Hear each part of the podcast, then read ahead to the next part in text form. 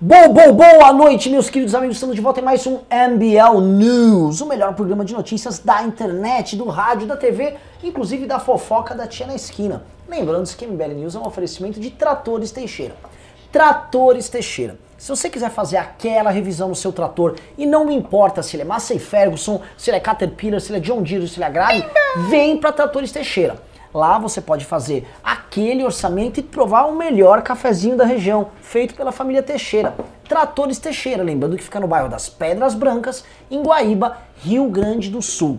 Tratores Teixeira, melhor atendimento em implementos agrícolas. Lembrando sempre que Tratores Teixeira, seu trator, nosso problema. Pessoal, Pera, boa noite, eu vou começar com tudo. Bolívia, tem muito na Colômbia. Eu vou começar com tudo esse programa já. Não queria já entrar, mas é o seguinte: todo mundo tá sabendo, todo mundo tá sabendo o que tá rolando aqui, que o Jair Messias Bolsonaro cometeu um acordo, e esse acordo tá rolando agora. E os caminhoneiros estavam muito ativos para luta contra essa vagabundagem resolveram se manifestar. Eu pedi para o Rubão caminhoneiro entrar em contato conosco. Rubens, você tá na escuta?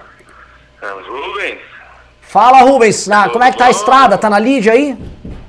tamo, tamo na luta, tamo na luta aqui. Como é que tá aí? Tamo tranquilo, Rubens. Tá ao vivo aqui. Quero saber o que, que você tá achando desse acordo aí de dividir a- a- as, as emendas do impo- orçamento impositivo em 15 bi pro governo e 15 bi para o relator. Acordo? Acordo da onde? Acordo do, do governo com o legislativo. Não, não pode. Deve ser alguma estratégia deles pra aprovar mais rápido as coisas, porque o Bolsonaro jamais vai fazer alguma coisa pra Isso é coisa do Botafogo, do Alcolumbre, desse nhonho safado.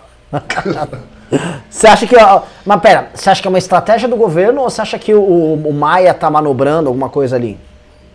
Mas com certeza se sentou um bando de safado, um bando de piada e bosta que só fica fazendo as coisas pra atrapalhar o governo.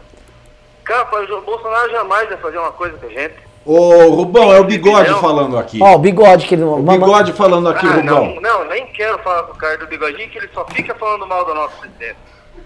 É, Ô, você é meio ácido, Você não, bigode. você não sabia, Rubão, que em 2018 o próprio Bolsonaro defendeu o orçamento impositivo e que em janeiro do ano passado o Eduardo Bolsonaro foi a plenário da Câmara dizer que aquele orçamento impositivo era um grito de liberdade do legislativo apoiado pela família Bolsonaro. Você não lembra disso, Rubão? Ele disse com essas palavras? Com essa- com essas palavras. Você viu onde isso? Viu na Folha de São Paulo? Na, na- na TV Câmara.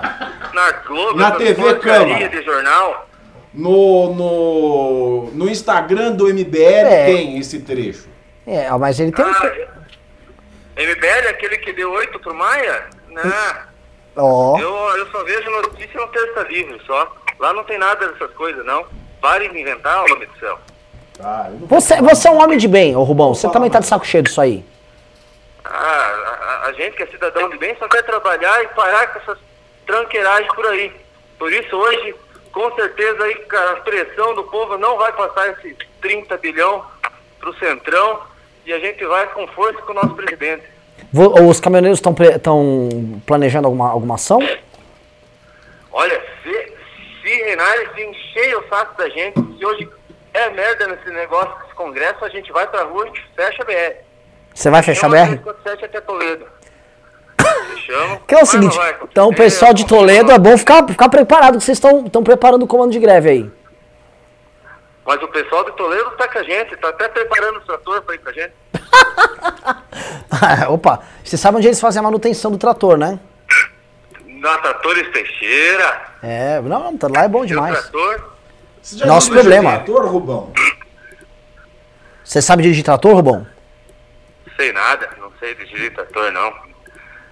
Tá difícil já dirigir o caminhão, o preço do diesel tá muito alto, não deixa os, os trator pros, pro pessoal da colônia mesmo. Pois é. Seu Rubem, muito obrigado. Obrigado por participar do programa mais uma vez. Valeu, Valeu. vamos junto com o nosso presidente. É isso aí. Um abraço. É isso aí, a voz do povo no MBL News. Pois é, o Rubão mandando um recado o seguinte: você se informou pela Globo, se informou pela Folha, você tá falando merda. Né? Prensa vendida maldita também. Seguinte, olha, ah, vamos já mudar o título. Ô Riso, põe um título mais condizente aí que o Rubão já falou. dia de grandes guerras, né? Eduardo Bolsonaro e Kim Kataguiri se matando no Twitter. O governo que estava declarando guerra ao legislativo vai fechando um acordo, já mandou três projetos de leis ali, três projetos de lei lá para lá a Câmara dos Deputados. Quebra-pau, porradaria na Câmara, dos, na, na Assembleia Legislativa de São Paulo. Eu quero saber qual dessas três coisas é mais bizarra. Por favor, vou começar com o senhor Pavinato hoje. O mais bizarro do dia foi o roubo cruzado de corações de Glaze Hoffman e Lindenberg. É verdade, Faria. isso foi foi a coisa mais bizarra. Eu fiquei mais pensando o dia todo. Aliás, eu fiquei tentando não pensar, os dois lá no. gritando Lula livre. Jesus. E também fiquei pensando no corno do, do, do Paulo Bernardo. Coitado, ele aguentou aquela mulher quando era feia antes da plástica e agora sim virou um corno nacional, de projeção nacional. Não, pior. Homem que foi tão poderoso como ministro da- da- das comunicações, né? agora aí vendo a, a ex-mulher de romance declarado com Lindenberg Farias. E fica a pergunta, quem roubou o coração de quem? Pois é. E, e não de- eu isso ouvi no Twitter, não deixa de ser irônico que a mulher que é, Lindbergh encontrou para devotar o seu amor seja justamente a Narizinho. Né? Ele que. Ele que é famoso por ser um amigo de solta. Aécio. Tem um cara aqui que fez um comentário maravilhoso. Ele que gosta de ir também, ele que gosta de ir pro bairro da Pedra Branca. Bonnie Clyde, muito bom. Não, é uma, é uma dupla tão caricata, Bonnie porque. Clyde. Sabe, você faria uma piada, ah, nossa, a Glaze e o Lindbergh. Realmente a Glaze tá com Eu fico, eu fico condoído pelo Paulo Bernardo, fico condoído também pela, pela Graziotin. Né? A Graziotin que tinha, tinha um blog com o Lindenberg, né? ela já arrastava uma asa para ele ali. A desilusão deve ter sido grande. Mas tirando essa. Ah, ela tinha É, um canal no YouTube sim, com ele. exato. Que eles dançavam. A gente já Sim. tirou uma onda disso aí. Foi sensacional, Ridículo, sensacional. Mas entre todo, todo o acontecimento do dia, né, que você colocou gentilmente para nós. Saúde, Riso! Obrigado. Riso hoje tomou muito gás de pimenta, ele tá, tá, tá prejudicado. Entre todos os absurdos de hoje, é claro que o que chama mais atenção foi o quebra-quebra na Assembleia Legislativa de São Paulo. Mais do que em Brasília, onde a- acabou de acontecer um novo acordo entre poder legislativo e o poder executivo, com o Alcolumbre já saindo na frente dizendo que, que não vai derrubar é, é, o veto do Bolsonaro. O absurdo dos absurdos ficou para quem pôde acompanhar os vídeos das pessoas que estavam em loco na Assembleia Legislativa de São Paulo, a vergonha da, da depredação, do vandalismo, do incendiarismo dos sindicalistas paulistas.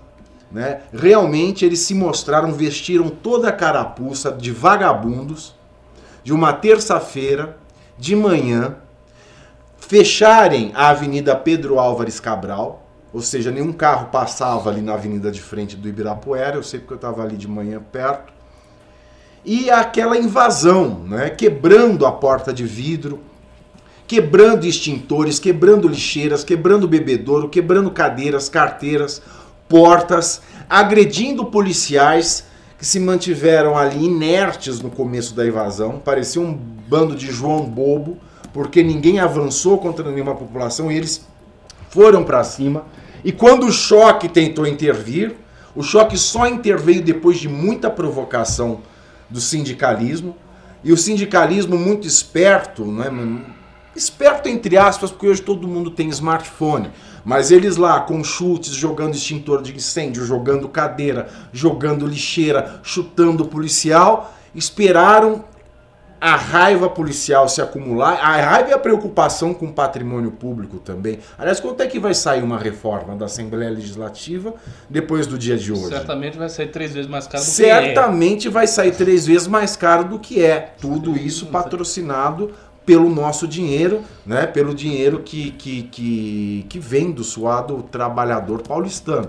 Mas a questão é, só quando os policiais saíram do choque, né? tentaram reprimir aquela onda é, grotesca de agressão, de violência, de barbaridade, de, de, de, cenas animalescas, eles começaram a fazer filmes gritando abaixo a repressão. Fazendo o velho roteiro da esquerda que é bater a carteira e sair gritando pega ladrão. Batem a carteira e pega ladrão. É o mesmo roteiro da esquerda desde sempre. E para quem assistiu às lives do, do deputado Arthur Duval, é, pré-candidato é, a prefeito aqui de São Paulo, para quem viu as lives dele, ele fez lives muito incisivas, né? Da cena de ódio, das ameaças concretas. E é uma coisa que, que paira é, é, no ar e a gente fica mais uma vez, no meu caso, certo de que o apoio a Bolsonaro no segundo turno foi necessário. Foi necessário, porque o que, que a gente tinha de alternativa? Esse pessoal esse bando de gente animalesca, esse bando de gente vândala, esse, esse bando é, bando de animais mesmo, precisava de um gradil para cercar, porque a civilidade ali era zero. Então, quando a gente para e vê essas imagens, vê essa brutalidade que foi feito hoje, a gente para e pensa: o que são as agressões verbais do Bolsonaro perto dessas agressões físicas da esquerda brasileira? Não é nada. Não é nada. A gente para e pensa o seguinte: o Bolsonaro ele ameaça o estupro com palavras rudes, enquanto a esquerda estupra de fato com palavras doces. É isso que acontece. Então, essa agressão, ela só faz esse direitismo bolsonarista crescer, mas por outro lado, quando hoje, hoje não, ontem no final do dia, o recém-marido da Carla Zambelli, que é milico, que é bolsonarista, que é da maçonaria, vai no Ceará e diz que os policiais amotinados, criminosos, motim policial é crime. A contrário do que diz o Sérgio Moro, de que policial não é criminoso, é claro, policial é sim criminoso se comete crime. Qualquer um que comete crime é um criminoso. Ou nós matamos a língua portuguesa mais uma vez é, é, é, naquela onda é, nessa onda vai entralbiana de queda da, da, da, do significado e da gramática portuguesa. Não pode. O policial que comete crime é criminoso. Qualquer um que comete crime é criminoso. E quando o marido da Carla Zambelli, que é a mais aguerrida das defensoras dos fanáticos bolsonaristas, vai para o Ceará e fala que os policiais amotinados são gigantes, que eles são heróis, a violência da greve policial cai na conta do bolsonarismo, assim como as agressões e o vandalismo dos sindicalistas paulistanos cai na conta da esquerda. Então a gente olha para esse cenário, quando no primeiro momento a gente vê que a agressão verbal do, do Jair Bolsonaro não é nada perto da agressão física dos militantes da esquerda, nós vemos que quando o bolsonarismo parabeniza e bate palma para um grevista policial criminoso, a gente está num cenário de que mudou o troço de bosta, né? E as moscas que giram. O tro... quer, quero dizer, o troço de bosta é o mesmo, só mudaram as moscas varejeiras que estão ali voando ao redor.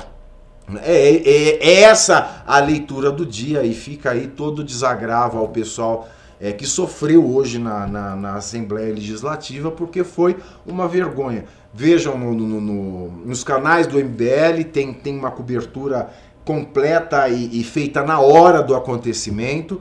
Foi uma vergonha é, muito grande. Professor Ricardo Almeida. Pois bem, eu acho que tem algumas coisas que precisam ser ditas a respeito do que aconteceu hoje.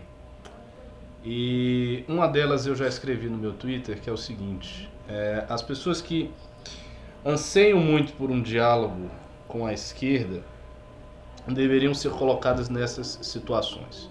Eu já passei por situação semelhante lá em Salvador, não exatamente de reforma da Previdência, mas situação de confronto de militância. O MBL já passou por várias situações desse tipo. E o fato é o seguinte: não houve nenhuma reforma moral por parte da esquerda, não houve nenhuma reforma intelectual por parte da esquerda. Não houve nenhuma mutação de discurso em relação à direita. A direita não deixou de ser fascista aos olhos da esquerda. A direita não deixou de ser um inimigo fundamental contra o qual ela luta. Né? as pessoas que são favoráveis a reforma da Previdência e outras reformas administrativas pelo mesmo estilo são inimigos da esquerda e continuam sendo, pelo menos de boa parte dessa esquerda é, que a gente viu se manifestar na Lesp. E nada mudou nesse sentido. Então não houve nenhuma mudança substantiva do lado da esquerda, é, de Dilma para cá, de Lula para cá. Simplesmente não houve. o primeiro fato, o fato está dado. Então, assim, quando se busca muito diálogo, é preciso lembrar qual é o adversário, como o adversário se comporta, como essas pessoas se comportam. Qualquer um que estivesse lá na função de militante, e teve militantes do MBL que estavam lá, vários militantes do MBL, foram ameaçadas, as pessoas poderiam apanhar, e se não houvesse a polícia cercando a militante, porque eu soube disso, que eu, eu li todas as, as mensagens do pessoal dizendo que estava lá. Se não fosse a polícia dando proteção a esses meninos, esses meninos teriam sido espancados. Todos eles teriam realmente sido espancados e saído de lá sangrando direto para o hospital. Temos vídeos. Essa, esta é a situação. Então houve ali né, a, a polícia mediando a presença das pessoas do MBL com, e, e, dos sindicalistas. Oh. Que se houvesse qualquer tipo de diálogo democrático, isso não poderia acontecer. Porque você teria dois grupos. Um grupo contra a reforma e um grupo a favor. Tem Como imagem, é próprio põe, da põe democracia. imagem enquanto o professor Você fala. tem um grupo a favor e tem um grupo contra. Mas não é assim que a coisa funciona, não é assim que a banda toca. Então, assim, essas pessoas que querem esse diálogo a todo custo com a esquerda deveriam estar lá e sentir na pele a situação como é que foi. Né? Porque aí eu acho que ficava mais esperto. Então, esse, esse é o primeiro ponto. Segundo ponto, a esquerda não tem público. Isso é verdade, a esquerda está fraca de público. Então, se a esquerda resolver marcar uma manifestação para ela fazer, ela vai ter muita dificuldade de fazer uma manifestação grande. Muita dificuldade. Porque a adesão do público, a adesão das pessoas é muito minguada, é muito pequena. Houve uma tentativa de ensaiar uma manifestação que foi feita né, pela educação e tal, na época do Vélez. Ela obteve um, obteve um certo sucesso, não foi uma manifestação tão pequena, depois a segunda foi bem menor. Mas, de um modo geral, as pessoas estão se evadindo das manifestações de esquerda. Mas isto não quer dizer que ela não possua militância. Ela ainda tem, já teve mais, mas ela ainda tem uma militância que ela é capaz de mobilizar graças à máquina sindical, à máquina partidária. Então ela faz a mobilização dessa militância, essa militância vai lá e comparece. Não foi pequena a quantidade de gente que estava na Lesp, tinha bastante gente ali e gente muito agressiva.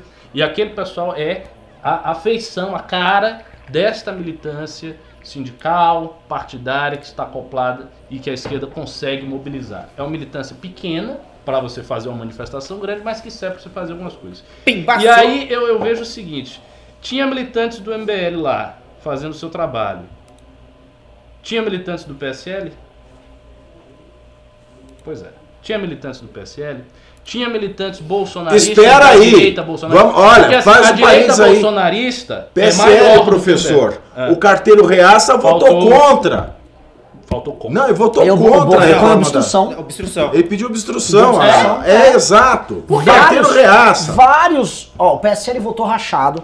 Rachado o PSL votou. O PSL votou vários a favor vários votaram contra e o atual Renan, líder. Eu contei aqui agora, foram oito a favor e sete ou contra ou obstrução. Ah, praticamente empatado. Empatado. Então não tinha militante do PSL, não tinha militante da direita bolsonarista. Então. Que, onde estava a dona Joyce Hasselman que quer ser prefeita de São Paulo? Onde estava a militância da direita? É só o MBL? Quer dizer, é só o MBL que tem que fazer militância da direita no estado de São Paulo pela reforma da Previdência? E mais ninguém? E todo mundo deixa lá os meninos do MBL sozinhos. Então, assim, se a gente for analisar a situação pelo que aconteceu, assim, foi uma vitória, porque passou. Mas eu acho que em termos de militância foi uma derrota. Porque tinha muito sindicalista lá, muito agressivo, e muito pouca gente da direita do nosso lado. E pratica, praticamente não, só o MBL estava lá. Então só o MBL estava sendo representado, tinha gente. O Vem pra rua estava em casa. Então, assim, se a gente for tocar o barco desse jeito, quando essa, essa força legislativa que a gente ainda está começando a ter se esvair, não vai ter militância, não vai ter nada. E como é que a direita vai ficar em relação a isso? Então, eu acho que fica a reflexão aí sobre esse episódio. é, essa treta da Lesp, né? O Riso, você tem vídeo já pra subir aí? Então, eu passei um vídeo da banda Vetorazo sem som, pedindo pra passar com som. Tá, pa- passa ele com som agora. Tá. A Peraí. menina tá dizendo aqui. Ainda a Isapena falou que tinha gente do MBL batendo em mulher. Olha, isso é clássico. Eu não sei se ela falou ou não falou. Mas você tá dizendo que ela falou, eu acredito em você. Não, Mas é- ela falou e a Alessi Brandão do PCdoB falou também. Isto é clássico, isso aconteceu. Eu vi com, com os meus dois olhos numa, num evento que houve sobre o, o impeachment de Dilma Rousseff na Universidade Federal da Bahia, que a gente foi, o MBL foi, era um evento, ma- evento majoritariamente de esquerda. E o que, que aconteceu? A gente estava com o nosso grupo, fazendo né, o nosso protesto, falando ali. Aí tinha um velho, um senhor na frente, e esse, literalmente, ele fez assim: "Hum, me empurraram. E começou a gritar que empurraram ele, e aí todo mundo se voltou, A começou a gritar técnica. fascista, fascista, começou a nos empurrar. Houve uma confusão imensa é, é, é, é, ne- na época. E eles fazem muito isso, eles mentem. Né? Eles dizem, ah, empurrou, bateu na mulher, a mulher foi agredida. Eles botam, olha, isso eu já vi. O Renan também, ele estava no acampamento de Brasília, ele viu lá no acampamento. Eles botam as mulheres na frente. Não é Isso grave. tá, é- isso tá no A mulher documentário do, bota do, do na MBL. frente pra você encostar nela, empurrar, às vezes até sem querer, e se ti- vitimizar e dizer, ah, a mulher caiu. Então, assim, é um pessoal muito baixo, muito baixo. E, e eu acho, volto a dizer, todas as pessoas que ficam falando demais, ah, o diálogo, não sei o que, não sei o que, não sei o que, não é bem assim, deveriam estar nessas situações, porque esse tipo de situação não vai acabar. Isso não é uma coisa que acabou. A esquerda não mudou, a esquerda é exatamente do jeito que está. E as coisas são assim. Então a gente não pode perder de vista a, a the big picture quando a gente fala de Bolsonaro, não sei o que. Não pode perder de vista. Lembrando algumas coisas interessantes dessa história toda aí, né? É, porque a gente falava, ah, mas a esquerda, ela tá a esquerda não tá renovando nada. Não. E para se alguém tinha alguma esperança de uma renovação na esquerda, eu queria dar uma notícia muito interessante. Todo mundo fala que eu sou muito implicante com a Tabata, né? A Tabata entrou com agora com um projeto de oferecer absorventes de forma gratuita em todas as repartições públicas do Brasil, incluindo escolas e universidades. O projeto tem um custo estimado anual de 5 bilhões de reais. 5 bi? Bilhões. Essa é uma moça que é considerada a esquerda responsável, né?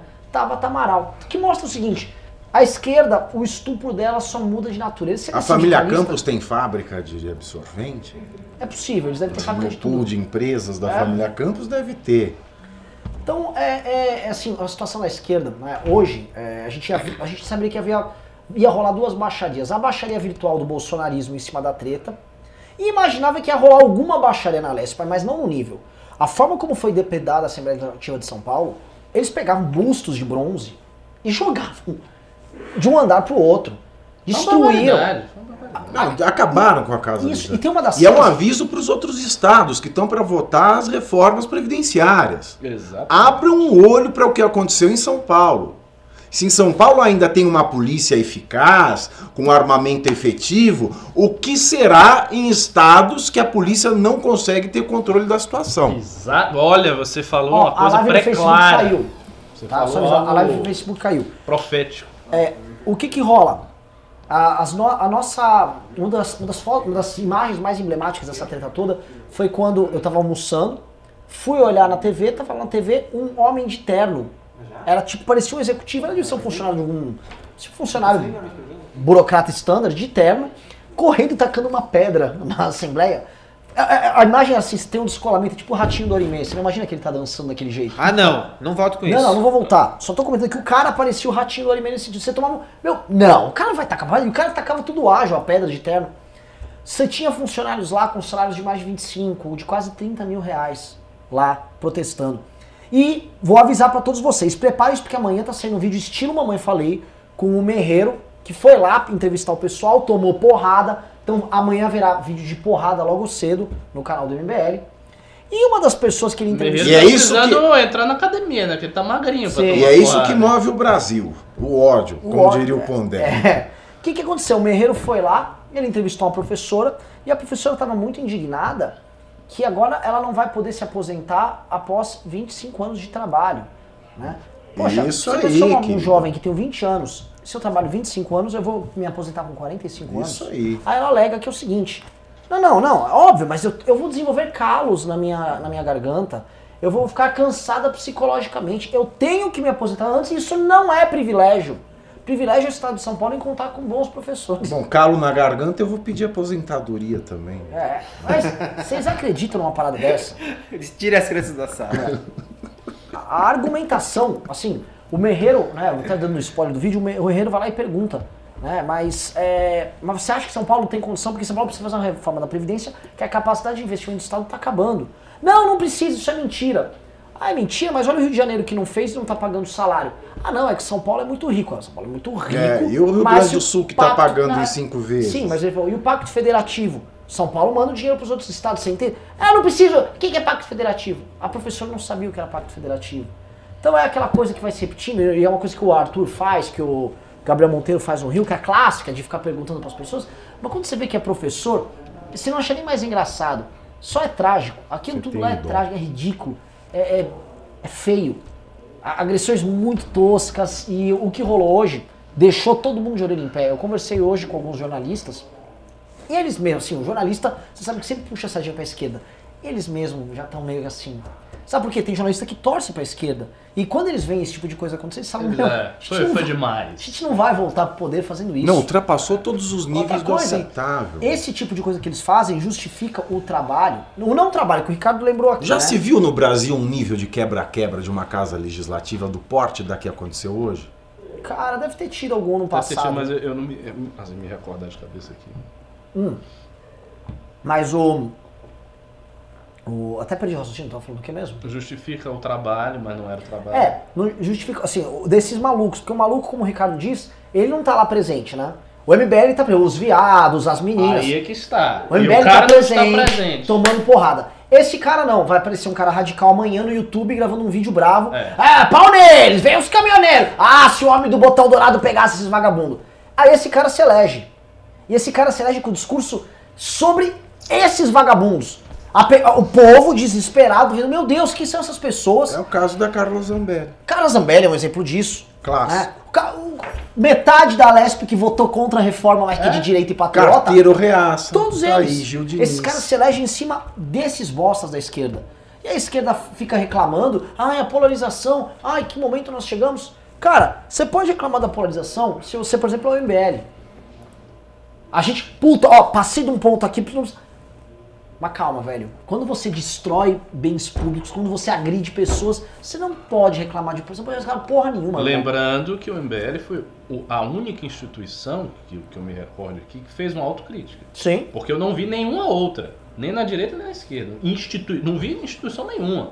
Não vi partido nenhum, não vi ninguém fazendo autocrítica. Ninguém fez. Então o MBL fez, como exemplo, fez e ficou. a galera, pô, ah, tá bom. Obrigado. Olha, falando em PSL, o Frederico Dávila, que sugeriu o dia de homenagem a Pinochet na Assembleia Legislativa de São Paulo, ele também votou obstrução. É, Ele e o Gil Diniz. Ó, ó, cadê aqui? Cadê aqui? Ah, E o Douglas Gracinha nem apareceu pra votar. O Douglas Gracinha, não. Ele, ele não votou, não. Ele votou Ah, não, sim. votou. Votou Não, favoravelmente. votou, votou. Votou Ele favoravelmente. votou a favor. É, outra, outra, outro ponto aqui, tá?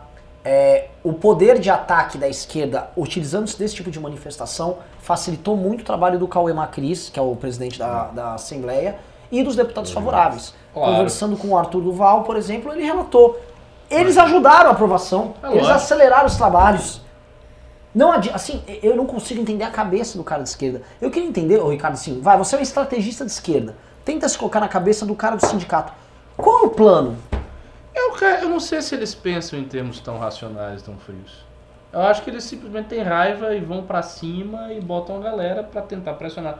Talvez a ideia dos dirigentes fosse criar uma pressão e não chegar nesse nível. Porque assim, a partir do momento que você quer criar uma pressão, as coisas podem sair do controle. Então não sei se a intenção era ter gente derrubando o busto de bronze, ter gente quebrando, ter gente dando soco na polícia, o policial caindo por cima de, de manifestante. Eu não sei se a intenção era chegar a esse nível. Geralmente, quando a esquerda coloca o pessoal é, na Câmara de Vereadores de Salvador, eles faziam muito isso. Não é assim, não chega assim. Os caras ficam lá gritando, eles gritam, eles botam, botam cartaz e tal. É isso que eles fazem no máximo. Nós não vamos O que, fazer de fato. o que aconteceu na Lesp ultrapassou qualquer medida. Então talvez não seja a intenção dos dirigentes. Eles têm imaginado apenas exercer uma pressão e não chegar a esse ponto. É que é, é um, é um pouco, é um pouco assustador, porque quando a gente vai fazer um ato nosso, antes mesmo de executar o ato, o que nos preocupa é o- as consequências que o ato vai ter. E, ah, isso vai ser bom para porque a gente está defendendo, vai ser ruim, como é que vai sair? Porque para um sindicalista... Mas o aí- perfil da nossa militância é muito diferente. O perfil de educação, de trato, de, de jeito das pessoas é diferente. Você pega, como eu estou dizendo, aqui em São Paulo não conheço, mas em Salvador eu conheço bem. Tem uns sindicalistas que, sinceramente, o cara é quase um marginal. Assim, entre um sindicalista e um mar- alguns, entre um sindicalista e um marginal você não vê diferença. O jeito do cara, o cara vem para a violência. Tem um sindicalista lá em Salvador que é impressionante, ele vai para todas as manifestações de tudo. E o objetivo dele, claramente, é bater em alguém. Ele vai para bater em alguém. Ele sempre que vai, sempre que esse cara tá lá, ele vai arranjar confusão com alguém, ele vai bater em alguém. Então se você tiver, ele vai tentar bater em você. Se outra pessoa tiver, ele vai tentar bater. Então o objetivo do cara é fazer isso, é bater nas pessoas. Então tem muito sindicalista que é assim, o cara é praticamente um marginal. E aí vem aquela massa toda de gente. Um incita, um empurra, um vai, não vai, tem a polícia, tem a questão do próprio Bolsonaro, tem toda a situação em que a esquerda se encontra, que faz os ânimos aflorarem. E aí ocorre esse episódio que a gente viu. É, o, o- lembrando que o adesivo que os manifestantes utilizaram era fora Bolsonaro. É. Não era nem da Previdência. Os caras vão para um é. ato com um tema muito específico, um tema até complicado para o cidadão médio entender, sobre aumento da alíquota de contribuição de servidores públicos na questão da Previdência. E aí, na, fora Bolsonaro tal. E eles xingavam as pessoas, nossa, você é do Bolsonaro. Pra eles é todo mundo é do Bolsonaro. Todo mundo. Não tem esse negócio, ah, o MBL critica o Bolsonaro. Foda-se. O MBL é fascista, Bolsonaro, é tudo Bolsonaro e acabou. Então, amanhã no ar o vídeo do Merreiro, vocês vão acompanhar, tá? Agora, assim, é, eu honestamente lamento a depredação, lamento o risco que as pessoas correram. É, o riso tava lá, o riso. Você você ficou. Você foi afetado pelo gás lacrimogêneo também, né? Eu fui, eu fui. Mas, se, se, se alguma coisa não serve aqui de consolo. Eu fui, eu fui, eu falo com uma alegria. É. né? Ficou legal, cara. Uau! Se alguma coisa serve pra gente de consolo, é o fato de que a, a manifestação em si só diminuiu ainda mais a imagem da esquerda. Outro ponto, tá? Foi uma mobilização de sindicalistas grande, tendo em vista o fim do imposto sindical. Sim. Foi, foi Só grande. que Sim, ela não gigante. contou com, com aquela, com aquele, não tinha aquelas bolas da CUT gigantes, caminhões por É, todos os lados. verdade. Ela foi muito mais modesta dependendo da militância. né? No fundo, o que eu sinto é o seguinte, foi muito uma, foi foi uma manifestação verdadeira da esquerda. São militantes à procura de mamata, tentando defender suas mamatas, e nos vídeos que o- eh, os meninos nossos fizeram, o- a primeira resposta que todo mundo dava era a defesa do próprio direito previdenciário. São pessoas que estavam defendendo os seus próprios interesses ali. E eles eram incapazes de defender com bons argumentos, claro, mas é, havia um interesse direto ali. Porque se não fosse isso, não haveria mobilização alguma. A esquerda está num estado de perdição tremendo, tremendo, tremendo, é, o que beneficia aí, obviamente, o Jair Bolsonaro. O Bolsonaro está dando risada. Lula tá apagado, PT não faz nada, É. parece um cachorro morto no cenário beira, estadual e nacional. E, é- e o que aconteceu hoje, de fato, só serve para jogar mais uma pá em cima da- da- do espectro da esquerda no país. Que por um lado é bom, porque afasta essa- esses fanáticos já estabelecidos e agora nós da, da direita democrática, da direita liberal, cabe estudar uma melhor maneira de não deixar que os fanáticos que estão querendo se estabelecer se tornem tão perigosos quanto os da esquerda. Esse é o Pergunto nosso papel vocês. fundamental. Pergunto pra vocês aqui, tá? Sobre. A gente citou fanáticos da esquerda tal. A direita tenta o tempo todo ter seus truculentos, né? Sim. A- o bolsonarismo ele tá à procura, assim, tudo que o bolsonarismo quer é ter os caras que fazem aquilo pra eles. Pra mim isso tá muito claro. Eles não conseguem encontrar. O cidadão de bem, o comum, não o senhor, o tio do Zap, a vovó do Zap, não serão eles a fazer isso.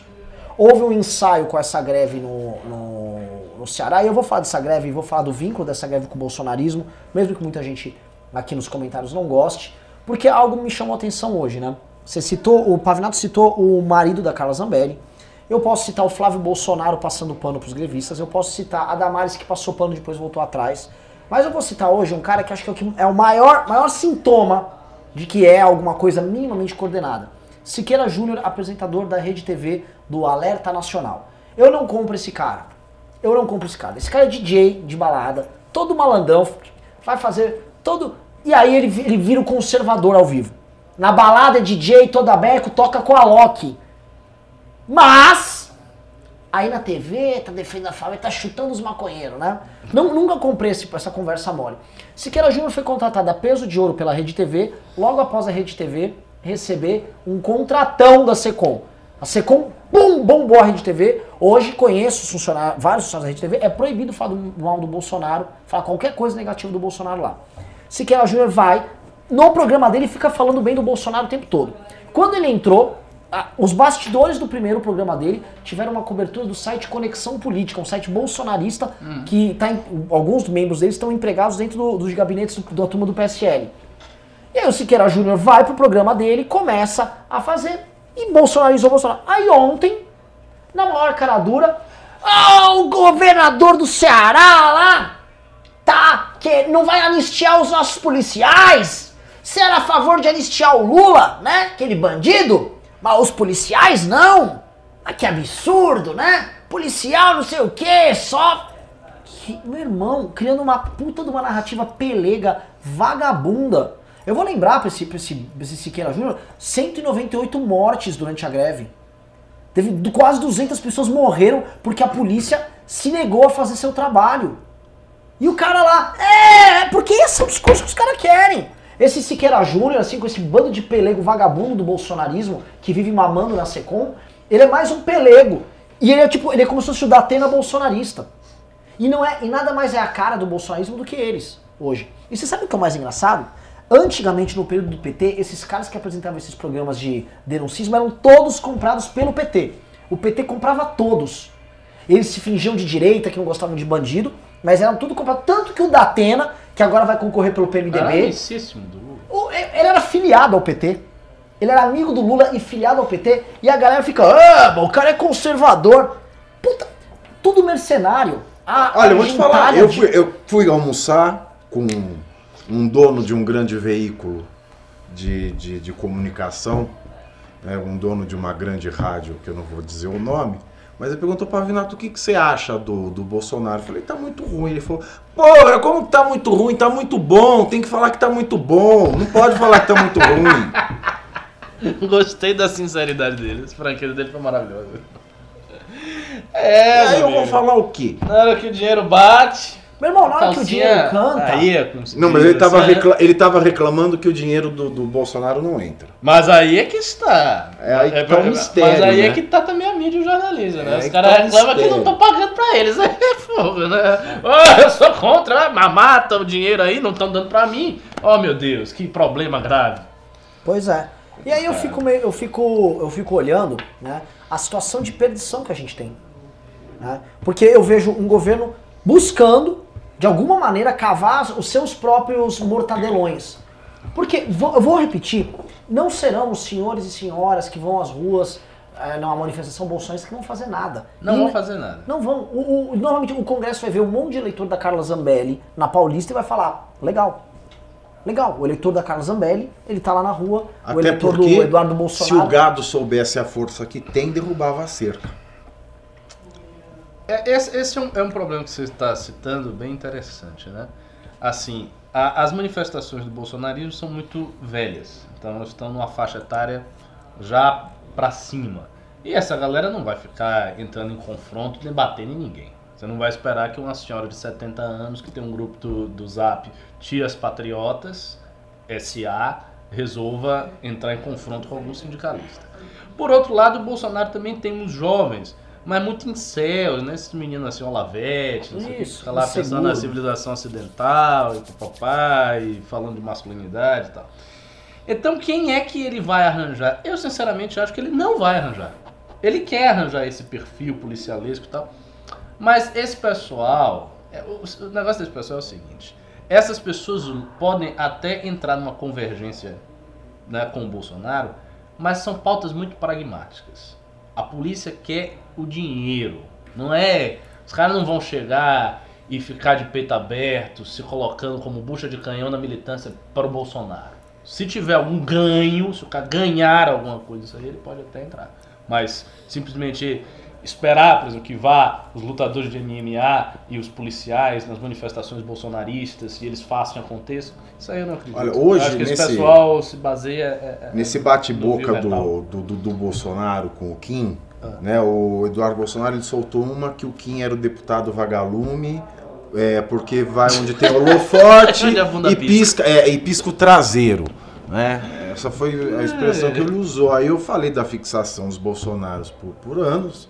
né, É, ninguém fixação sai na na página. freudiana. E uma senhora me, me respondeu ela escreveu assim, você entende de anal, hein? Aí eu entrei no perfil da senhorinha, tava lá o nome dela, etc. E, e- e ela falou católica e devota de Santa Terezinha. Aí eu mandei uma mensagem para ela e falei, olha, querida Santa Terezinha, ela só queria em vida se elevar não é, à condição de Jesus Cristo pelo caminho do amor e abandonar qualquer coisa da carne. Para uma devota de Santa Terezinha falar algo, né, uma questão anal, eu acho que Santa Terezinha não está abençoando você e não vai rogar pelas suas preces.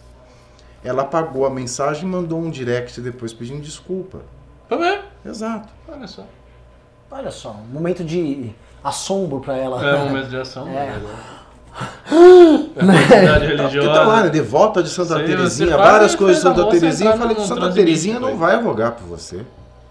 Pessoal, estamos com 1.111 pessoas. Pois é, então eu sinceramente não acho que o Bolsonaro vai conseguir essa elite violenta. É, isso é para ilustrar o, isso, a parcela de, de- de- de entusiastas dele. O que, o que pode se fazer é assim, ter uma convergência pragmática. Né? Porque a, a, a polícia dos estados está lutando por dinheiro, não é por Bolsonaro. Não Se o dinheiro É vier, verdade, é verdade, Bolsonaro é que se verdade. lasque. E, e outra coisa, se Bolsonaro, se Bolsonaro abandona esta classe, essa classe vai em cima do Bolsonaro. Então não são pessoas que têm um vínculo assim de amor pelo Bolsonaro. Eu não, ve- não vejo isso. Claro, tem um vínculo de afinidade, é óbvio. O cara é, é favorável à classe deles, arminha. Então tem algum vínculo, mas não ao ponto de se sacrificar, de fazer, pimba. sabe, militância. Isso aí eu não acredito, não. Deixa eu ler um pimbazinho sobre o tema que a gente passou aqui antes de migrar pro próximo. Marcelo Bueno mandou 5 reais e falou: Saímos de Ribeirão Preto às 6 da manhã para defender a reforma. Reensinamos a batalha das Termópilas na porta da Lespe. Abre aspas, direita verdadeira? Não vi. Pimba maravilhoso. Isso aqui resume. Ainda fez a comparação grega. Isso aqui resume, né? O Marcelo, primeiro parabéns. Mas isso resume a nossa luta nos últimos cinco anos. Esse cara saiu, presta atenção, membro do MBL, saiu lá de Ribeirão, veio pra Lesp fazer o enfrentamento. Ele viu o, o bicho pegar, ele participou lá junto com meninos, meninas aqui de São Paulo, da ABC e tal. Fizeram o papel deles. Eu tenho certeza que as pessoas não vão valorizar, vão falar pra esse Marcelo, você provavelmente é um vagabundo, né? Você é ligado ao Dória, ao, ao Maia. E aí vão chegar pro primeiro vagabundo que tá gritando ou tá ali esperando uma ligação do, do Rubão, caminhoneiro, e vão falar, toma meu voto, faz o que você quiser comigo, né? Só que assim, a capa nossa é a capa nossa de aguentar e continuar.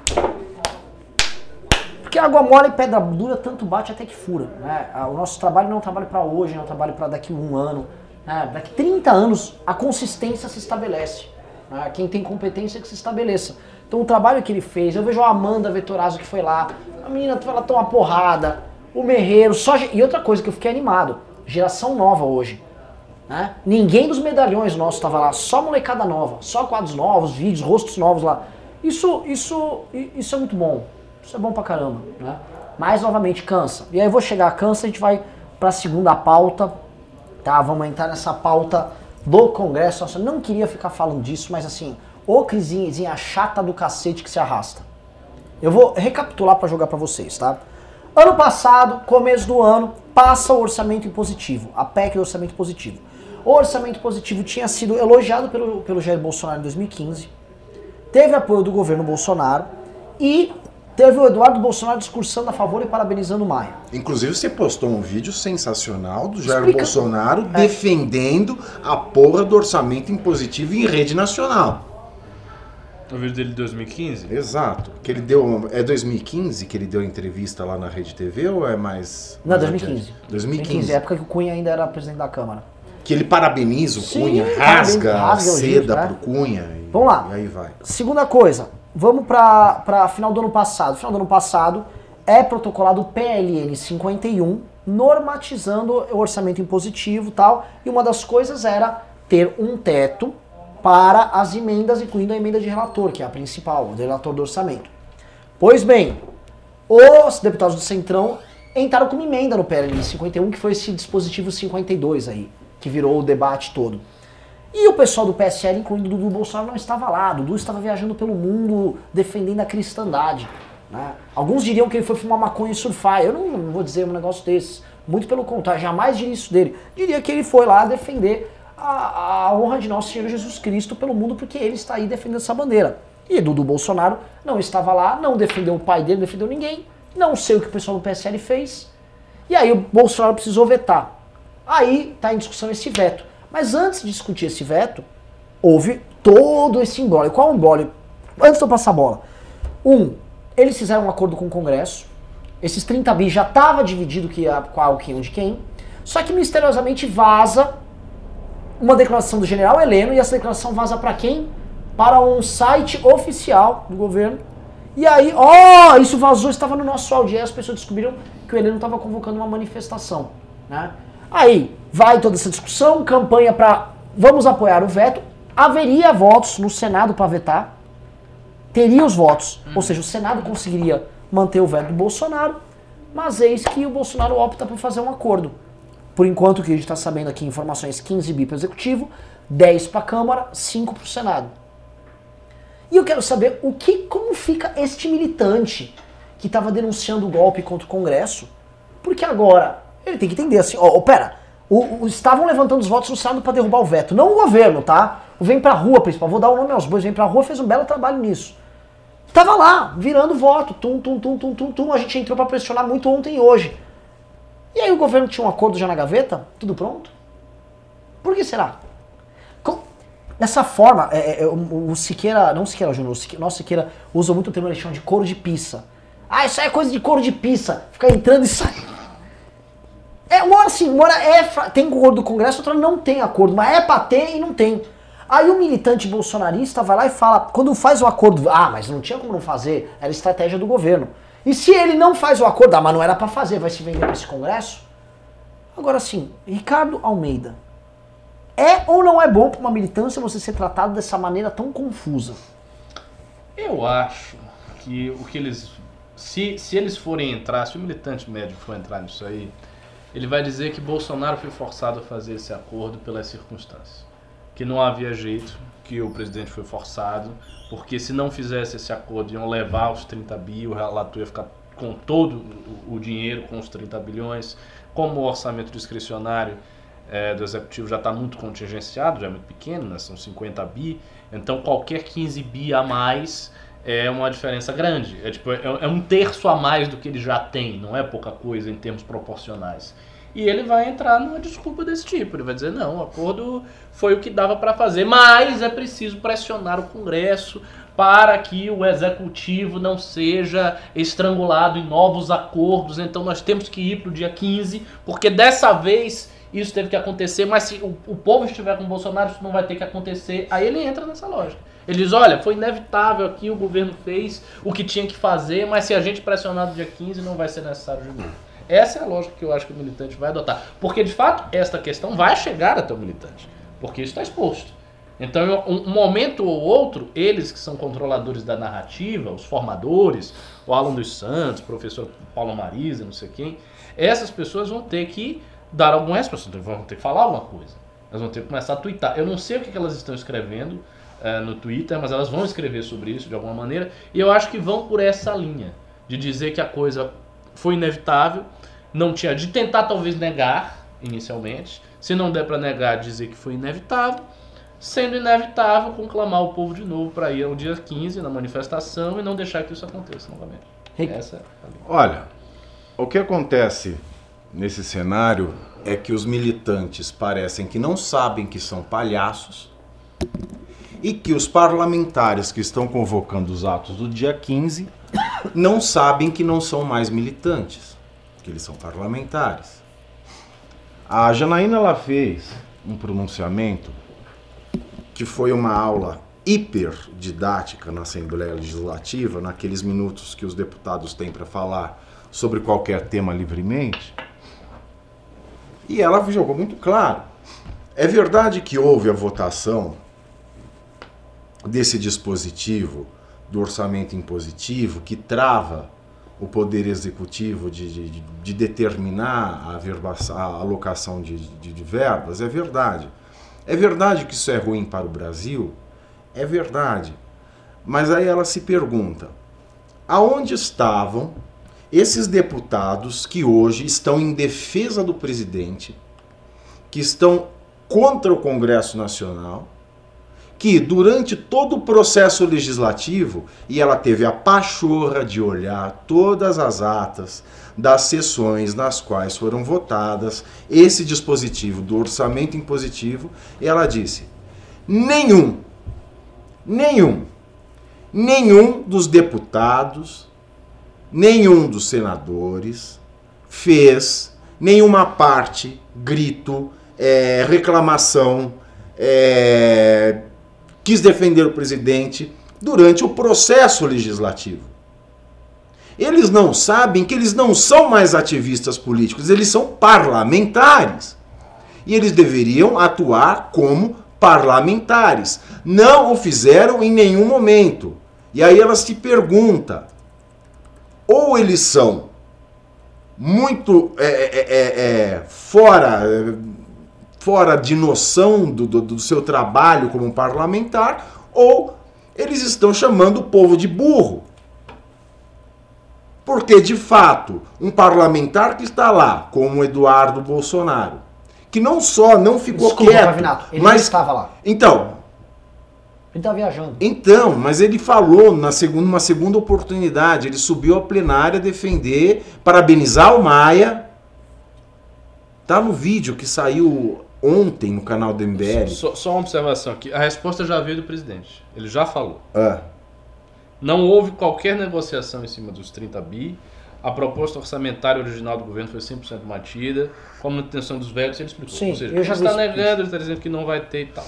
Logo depois, dia 15 pelo Brasil, dia 15 eu vou, eu apoio o Bolsonaro. E logo depois, agora deixam o presidente eleito trabalhar e parlamentarismo é o raio que os parta. Aí, a resposta da militância. Os militantes responderam isso Ah. embaixo. Aí, não, não foi ele que escreveu isso. Não, ele não. Não, não. Ah, Ele escreveu que não teve e logo embaixo, dia 15, eu vou pro Bolsonaro. Parlamentarismo é o raio que o parta. Mas é essa a Tá- tá- questão. tá dada. Os parlamentares que estão nessa defesa do Bolsonaro, ou não se tocaram que eles são parlamentares e que deviam fazer essa defesa prévia do presidente no processo legislativo, ou eles estão fazendo o povo de burro. Porque eles estão sentados lá, ganhando 20 e poucos pau por mês, com um monte de auxílio, um monte de privilégio para fazer o quê? Para fazer militância? Para não fazerem o papel deles de legislativo?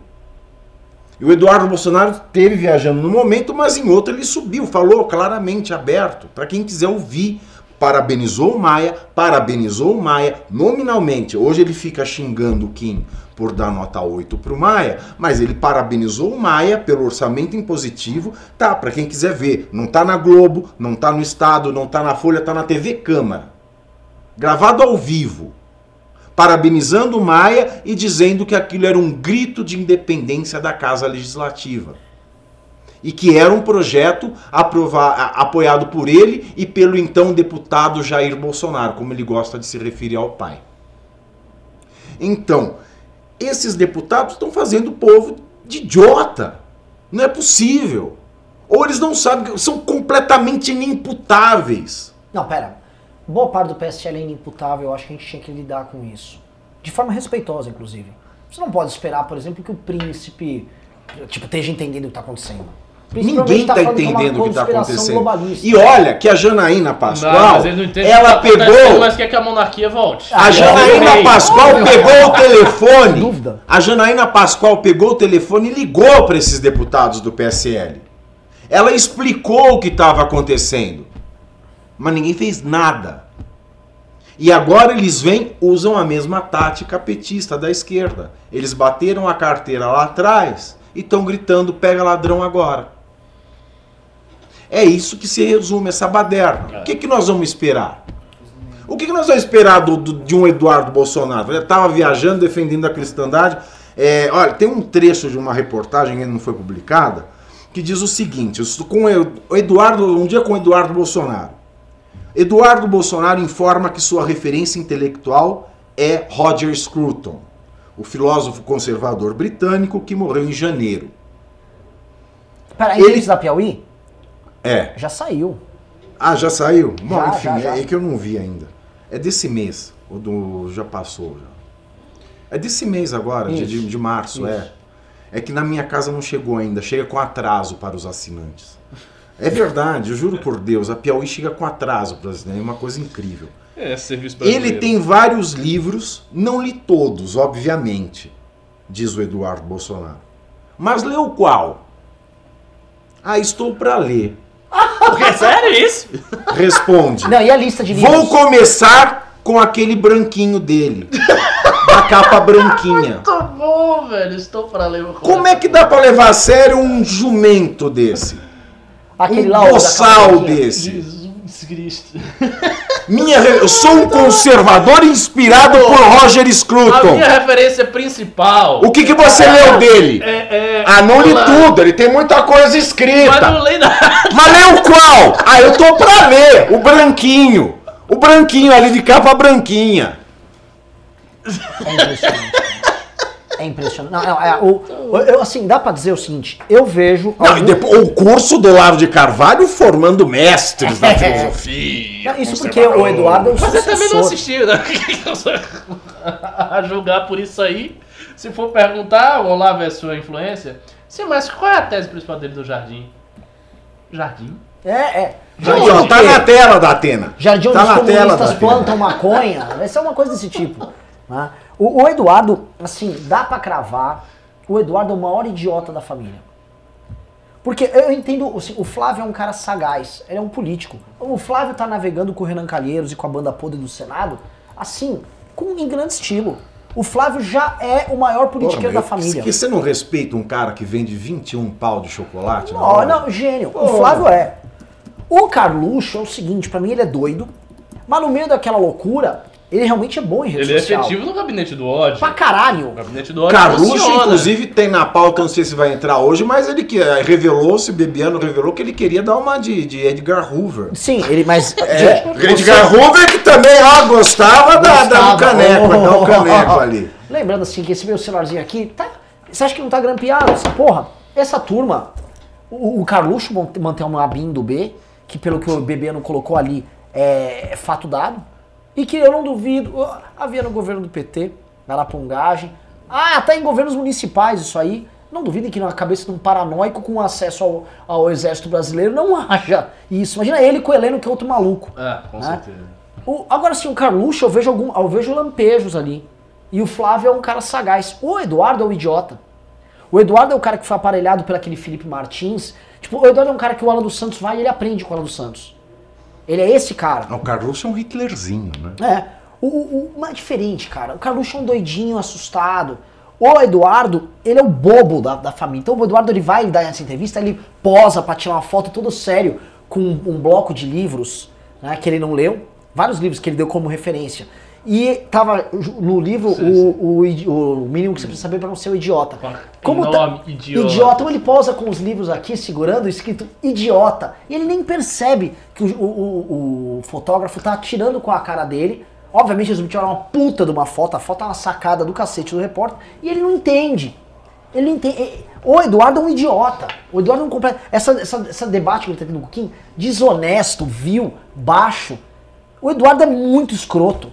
O Eduardo é. Eu digo, o Carluxo vale mais que o Eduardo. Ele é o purê da bosta. É. Eu não queria estar falando dos bosta. caras hoje em dia de treta na Lesp. Eu não queria estar, mas assim, os caras não param. Eles não se ajudam. Não se ajudam. O, o gordo da garagem aqui nos comentários mandou. O Carluxo tem talento, eu admitir. No gabinete do ódio, o Carluxo tem. O Carluxo percebeu uma coisa muito cedo e muito rápido, ali através do Bolsonaro. Ele percebeu que as pessoas estavam comprando qualquer coisa que o Bolsonaro falasse já em 2014, 2013. E aí ele foi pegando todos os caras que tinham páginas, Bolsonaro opressor, Bolsonaro mito, É, e ele foi trazendo e montando o gabinete dele só com esses caras. Esse foi o método do Carluxo. Mais do que Eduardo, mais do que Flávio. O Carluxo foi que, quem criou o mito ali do pai foi o Carluxo. E o Carluxo trabalhou, trabalhou, trabalhou, e o Carluxo percebeu. É falar qualquer merda que as pessoas acreditam. E o Bolsonaro fala qualquer merda e a galera acredita. Ele só, só cometeu um erro básico, que foi não saber ficar em silêncio. Porque se Carluxo soubesse trabalhar em silêncio, ele seria o Edgar Hoover brasileiro hoje. Mas aí entra o ego, cara. O Carluxo, Exato, O exato. Carluxo quer mostrar pra exato. todo mundo que ele é o cara. Claro, é, precisa- é a história do pavão. É. É. Vamos lá, vamos, vamos. Tem pimba sobre isso aí, ô, ô Riso? É... Acho que não. Tem muitos pimbas aí. Pô, tem outro tema aqui, não queria também falar, Ah. não vamos falar desse velho vagabundo. Você viu a resposta do Olavo de Carvalho pra Regina Duarte? Começar com, com- com o Pavinato, que gosta de novela, então tem que falar de Regina Duarte. Pavinato. Essa, essa é uma treta, como diz o pessoal do mercado financeiro, essa é uma pica que estava contratada. Regina, botam a Regina Duarte, global, que não era da turma, para comandar uma área onde os caras mais malucos do bolsonarista estavam instalados. Ela foi sentar na cadeira que tava o Alvin, o, o- como é que é, o criptonazista, o Alvin, acho que o Ricardo que usou esse termo, achei ótimo. O Alvin, Filonazista. filonazista, o filonazista Alvin, um cara que foi indicado por toda a turma Olavete. O Alvin foi indicado. Tiram o Alvin, colocam ela, já ia ser um problemão, porque pra tirar a Regina agora é um problema. Ela vai damarizar, ela vai virar queridinha, todo mundo quer ter a Regina pra pra Ela já estudar. é queridinha. É, a Aí, Regina foi um problema. Ela vai e ela toda patriota tirou os, bolso, os olavistas lá de dentro. O Olavo foi no Twitter e aí ele criou o Olavo de Schrödinger, né? Você, ele tá e não tá no governo ao mesmo tempo. Ele sempre fala que ele não tá. Daí depois, não, o pessoal fica inventando isso na imprensa. Aí ele vai lá, não, o presidente me questionou e bababá. e A porque primeira pessoa que o presidente pediu opinião foi a minha. É. Pavinato. Bom, o que ele falou da Regina Duarte é que a Regina Duarte está tentando fazer uma limpa dos olavistas na pasta. Se ela realmente estivesse fazendo isso, a primeira pessoa que ela deveria demitir seria ela própria. Ou seja, ele sugere aí Que ela tá que ela foi indicada por ele. Né? Eu, ele, o Rasputin velho falou lá, vamos pôr a Regina Duarte. E todo mundo sabe que não foi isso que aconteceu. E todo mundo sabe que tá havendo uma limpa desses lunáticos olavistas que estavam lá dentro. Tá vendo? Tá, Mas, essa é a. Tá é, mesmo? será? mas, Sei não. vamos ver se isso vai continuar. Acho né? que A pastora foi a primeira que rodou. A maluca A lá. maluca pastora olavista. É. Você conhece essa aí, Ricardo? Qual é o nome Nossa, é dela? uma que tava morando nos Estados Unidos. É, Nossa, essa rodou. que foi cozinheira ou doméstica e Não, não tô. completamente acelerada. Ela obrigava os funcionários na secretaria a colocarem em todos os seus computadores a foto do Bolsonaro. Era nesse nível. Essa foi a primeira que Ela saiu Agora vamos ver o que, que vai né? continuar. Com certeza deve ter ido pra um belo cargo público para recompensar a eu, não, lealdade eu não dela. acho que os Olavetes vão sair do governo. Sinceramente, eu não acho que eles vão sair do governo. E acho muito difícil a Regina Duarte querer comprar briga com todo esse pessoal e tirar todo mundo. Acho bem improvável. A Regina Duarte não tem o que perder. A Rapaz, Regina Duarte é uma atriz que já se estabeleceu. Ela saiu Ela da tem o que Globo, perder. Ela mas ela já tem. Não, tô falando patrimonialmente. Não, patrimonialmente. Patrimonialmente ela tá Mas cagando imagem e ela tem Porque assim, ela, ela foi, quando ela entrou no governo Bolsonaro. Ela mora duas quadras de cima de casa. Tem a certeza. Você viu o prédio que ela mora é uma coisa de cair o cu da bunda. Não, sim, lógico, tem dinheiro, né? Mas eu, eu falo assim a imagem dela. Por exemplo, quando ela entrou no governo Bolsonaro, certamente isso abalou várias amizades. Já, claro, tanto é que ela saiu da Globo, ela não Ah, é sim, benquista por um monte Globo, de não é pares dela. Aí, o que Mas que ela acontece? não vai querer se que é arranhar mais. Não, mas aí o que, que acontece? Ela é a tiazona do Zap? Ela é a tiazona da Santa Terezinha do, do, do Twitter. Isso. Que vai, defende o Bolsonaro, mas a hora que vê que tá fazendo merda, ela não tem problema em se ajustar. Mas por que, porque eu estou dizendo que eu acho que a imagem dela tem a sofrer? Porque ela já perdeu esse, esse, esse background das amizades da Globo, dos artistas e tal. Isso desde a campanha aí, do Serra. aí Começou ela. ali. Mas agora muito mais. Sim, sem O dúvida. Bolsonaro é uma coisa radical pro pessoal. Tipo, estar no governo Bolsonaro é a mesma coisa que você estar no governo do demônio. É, é isso aí. Tipo, a pessoa fez um pacto com Satanás. Então, assim, ela é agora meio que queridinha assim, dentro da direita. Mas se essa direita começar também a estuprar a Regina Duarte verbalmente, atacar, bater nela o tempo inteiro, pressionar de todos os lados, ela vai estar numa situação muito ruim. Porque ela pode perder a indicação dela, não vai conseguir recuperar as amizades que ela tem do, do lado dos artistas e vai ficar uma pessoa rica, uma pessoa que teve uma carreira, mas com uma existência socialmente isolada. Porque a direita odeia, o pessoal da Globo não, não- gosta muito. E isso é uma situação bem ruim para qualquer pessoa, ficar com a existência Mas isolada. eu acho, eu acho que a Então, Regina Duarte tem fazer. chance, ela tem chance de se reinventar como secretária da cultura. Vamos ver. Eu acho que ela tem chance de fazer um trabalho, de damarizar, de, de, de se descolar desses malucos olavistas. Vai receber porrada, vai receber Sim. porrada, mas eu acho que é o tipo de, ad- de admirador que ela também não quer. Esse fanático, esse Ah, obtuso será? terraplanista. Eu acho que ela quer mesmo, É, viu? sei. Eu acho que ela não Sim. quer, eu acho que ela, ela é uma senhora com medo da esquerda e que, que quer fazer um trabalho redondinho, bonitinho ali na Secretaria da Cultura. Vinato, olha, é raro discordar aqui, mas eu vou te falar. A Regina Duarte, como muita gente que a gente falava a tia bolso, a tia a tia preocupada com a corrupção. É uma pessoa que não era muito bem informada, mas não gosta da esquerda, percebe aquelas intenções. Beleza, a gente tem, a gente tem ela, a Regina, como, como essa pessoa. O problema é que a cabeça dessas pessoas foi muito aparelhada aí nos últimos dois, É. três anos. É. O olavismo, o bolsonarismo colocou minhoca na Entrou, cabeça delas. entrou. E essas pessoas estão completamente insanas. Então a, a Regina Duarte vem dando declarações meio confusas por aí também. Ela vem participando dessas loucurinhas, ela já tá no dia 15 também. A Regina, vamos lembrar, nessas últimas manifestações bolsonaristas do ano passado, ela participou de todas. Se, se começar a xingar o Congresso lá com ela, eu não duvido que ela também É, vai vir com eu- uma eu- solução eu também heterodoxa. Eu também acho. Entendeu? Eu, Ela, eu aposto que ela vai ser, ela vai ser um meio termo. É uma é- é- feeling de jogador. é, eu vou te falar, é, é um, é um É pouco um de carinho. de jogador. É um, um É um pouco de. É, é, é, É, sabe, eu não, eu não consigo aceitar, na verdade, que a viúva porcina, que a Maria do Carmo, que a rainha da sucata vai se Virou Minion! Eu, pra onde vai a memória afetiva da minha infância? pra onde vai? É, vamos ver, vamos ver. Pra onde vai? Não, é como achei- quando o PT chegou no poder. show. Quando o, o- essa aí é a Araciba Lamarim. É. Sim, sim. Quando o Mas PT era chegou no poder, Quando o PT chegou no poder e eu via o Sérgio Lamberti lambendo o saco do PT, velho, era o Dr. Vitor.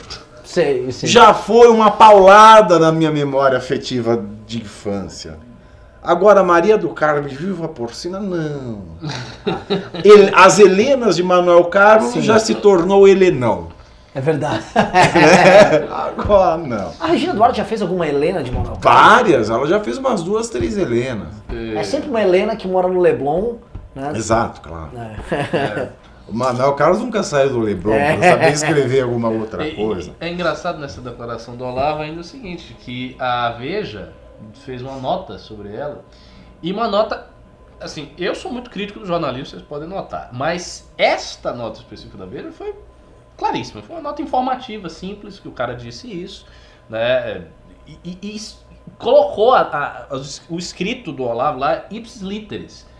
E aí o Olavo escreveu no Facebook dizendo que absurdo, o jornalismo somente. Tá errado, é uma mentira, uma difamação. É tipo eu falar, olha. Não, ele o- ainda o- o- ele o fala que não escreve, dizer, ele o Pavinato diz, é, um mais um é igual a dois. Aí o Renan noticia. Pavinato disse que dois é igual a um mais um. Aí Pavinato, meu Deus, que mentiroso! Fingido! É osso, velho. E é, mas uma mentira desse velho cabotino, né? Desse falso filósofo, que a gente vê agora pelo quilate dos alunos dele, né? O, do, do Bolsonaro, que é um, é um dos discípulos é, que propagandeiam o curso dele, né? É uma da, da- das águias do curso de formação de Olavo de Carvalho, que é influenciado por Roger Scruton, que nunca leu. Ah, não, mas ele tá pra ler o livrinho da capa branca. Deixa, Exato. deixa. Aguarda que o homem vem, viu? A hora que ele lê o livrinho da capa branca, ele vai cair um tombo de. A hora que ele lê o livrinho da capa branca e descobrir que a democracia não é a defesa da maioria, não é simplesmente a defesa da maioria, mas assegurar a sobrevivência com as minorias, ele vai cair de costas. É. Ele vai ter um baque. Ele vai chamar Roger Scruton ou de isentão ou de comunista. Puta que pariu. Se ele lê aquele como, como ser conservador. Se ele lê filosofia verde, então, nossa. Não, não, eu ia falar do Filosofia Senhora, Verde. velho. Quando ele vê a mentalidade do Roger Scruton. Não, um dos capítulos do. Greta Thunberg. do, do Como Ser Conservador, ele fala a verdade na esquerda, a verdade no socialismo. É. Ele fala as verdades, a verdade no liberalismo, a verdade no socialismo. E aí quando ele olhar aqui, ele vai ficar muito Mas esse confuso. capítulo ele passa. Né, ele pula, né? Excelente. Ele vai perguntar o, que, que significa isso, professor Olavo? Aí o Olavo vai. Ora, Que também querido, não deve ter lido. O Olavo eu acho que deu só a orelha também. Não, o Olavo lê. O Olavo é um homem inteligente. O problema do Olavo é um homem ruim. É, ele Os distorce. demônios dele que, que colocam o conhecimento dele a dispor de uma. de, de coisas assim. É, é muito gutural o que o Olavo quer fazer, as respostas dele. Não é possível um homem que leu tudo aquilo que ele leu, um homem que conhece, um homem que tem o estilo na hora de escrever. Aquilo não é natural para um cara que toma decisões políticas tão Estilo, que a estúpidas. escrita dele é sensacional. Sensacional. Um cara que é, é um Peraí, peraí, peraí, caiu tudo aqui.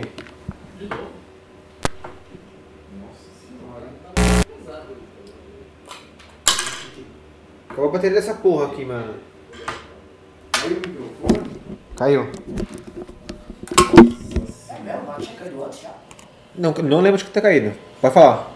Peraí. Tá, Gente, o pessoal tá rodando o programa ou caiu? Não, tá rodando. Caiu, caiu a- a- o zoom aqui. O microfone, o micro- o microfone de vocês caiu. O meu tá funcionando ainda, pode falar.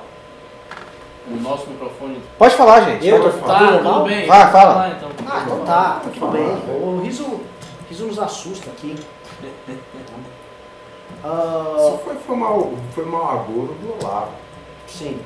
Ah, aqui um dos temas tem a ver, tipo, abordou o Carlos Bolsonaro tentou montar uma agência de inteligência artificial. Acho isso meio, meio besteira, a gente não tem como comprovar nada. Então, se não comprovar, a gente vai ficar só no campo da suposição É. aqui. Tem Ah, a Super Tuesday.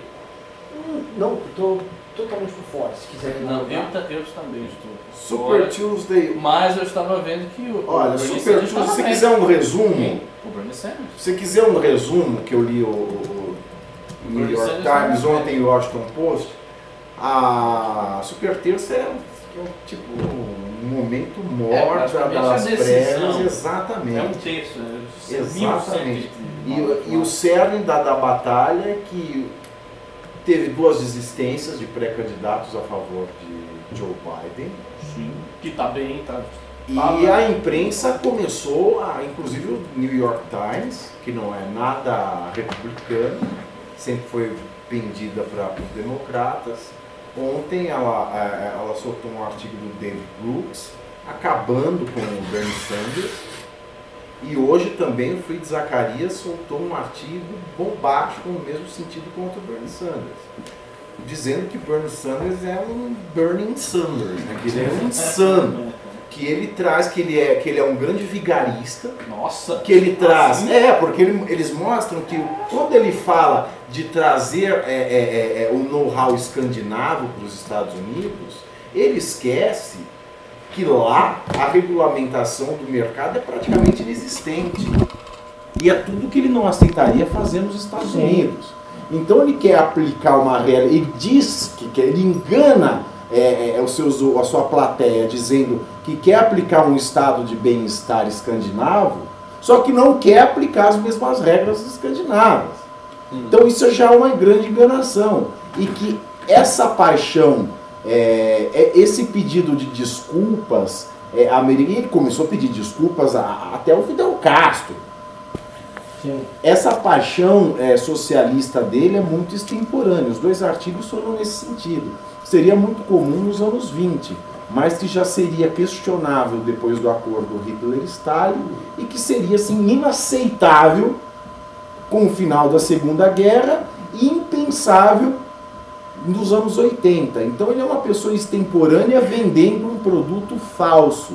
Ele não tem nada de- dos democratas liberais que os Estados Unidos esperam para a renovação. Ele se finge de democrata liberal, mas ele é o que toma o lugar do democrata liberal e vai acabar com o partido democrata, assim como Trump acabou com o partido republicano. Eles chamam Bernie Sanders é, do populismo que vai acabar com o Partido Democrata da mesma maneira que, foi, que acabaram com o Partido Republicano. Em resumo, é isso. E agora todas as esperanças estão no Biden, no Biden para É, que, que venceu Virgínia. E o Bernie Sanders ven- venceu o estado dele, o Vermont. Exato. Então ai- ainda tá, tá no E início. todo isso mundo aqui, dá como certo muito. de que se Bernie É. Sanders sair candidato, já é uma vitória pré-anunciada. Eu-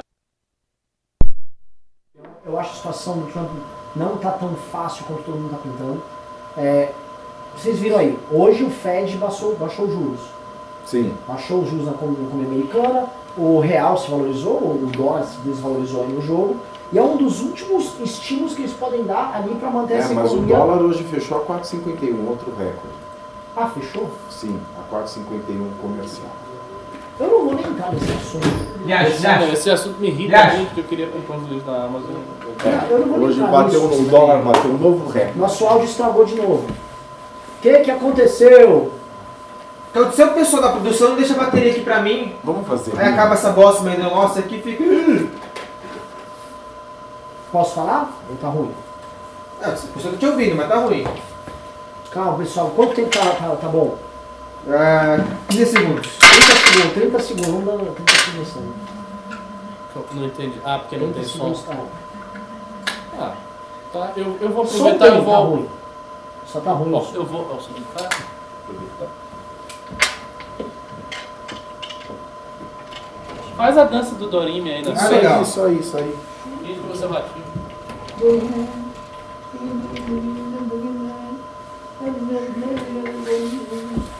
A- agora a bateria reserva tá sem bateria também. Eu vou colocar do, do, do, do- Puta que pariu, viu? Mas essa bosta não liga na tomada, aliás?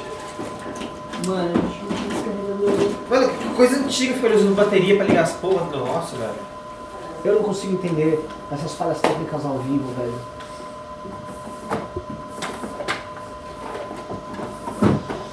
É karaokê, tá? Não, vai, vai cair. É karaokê.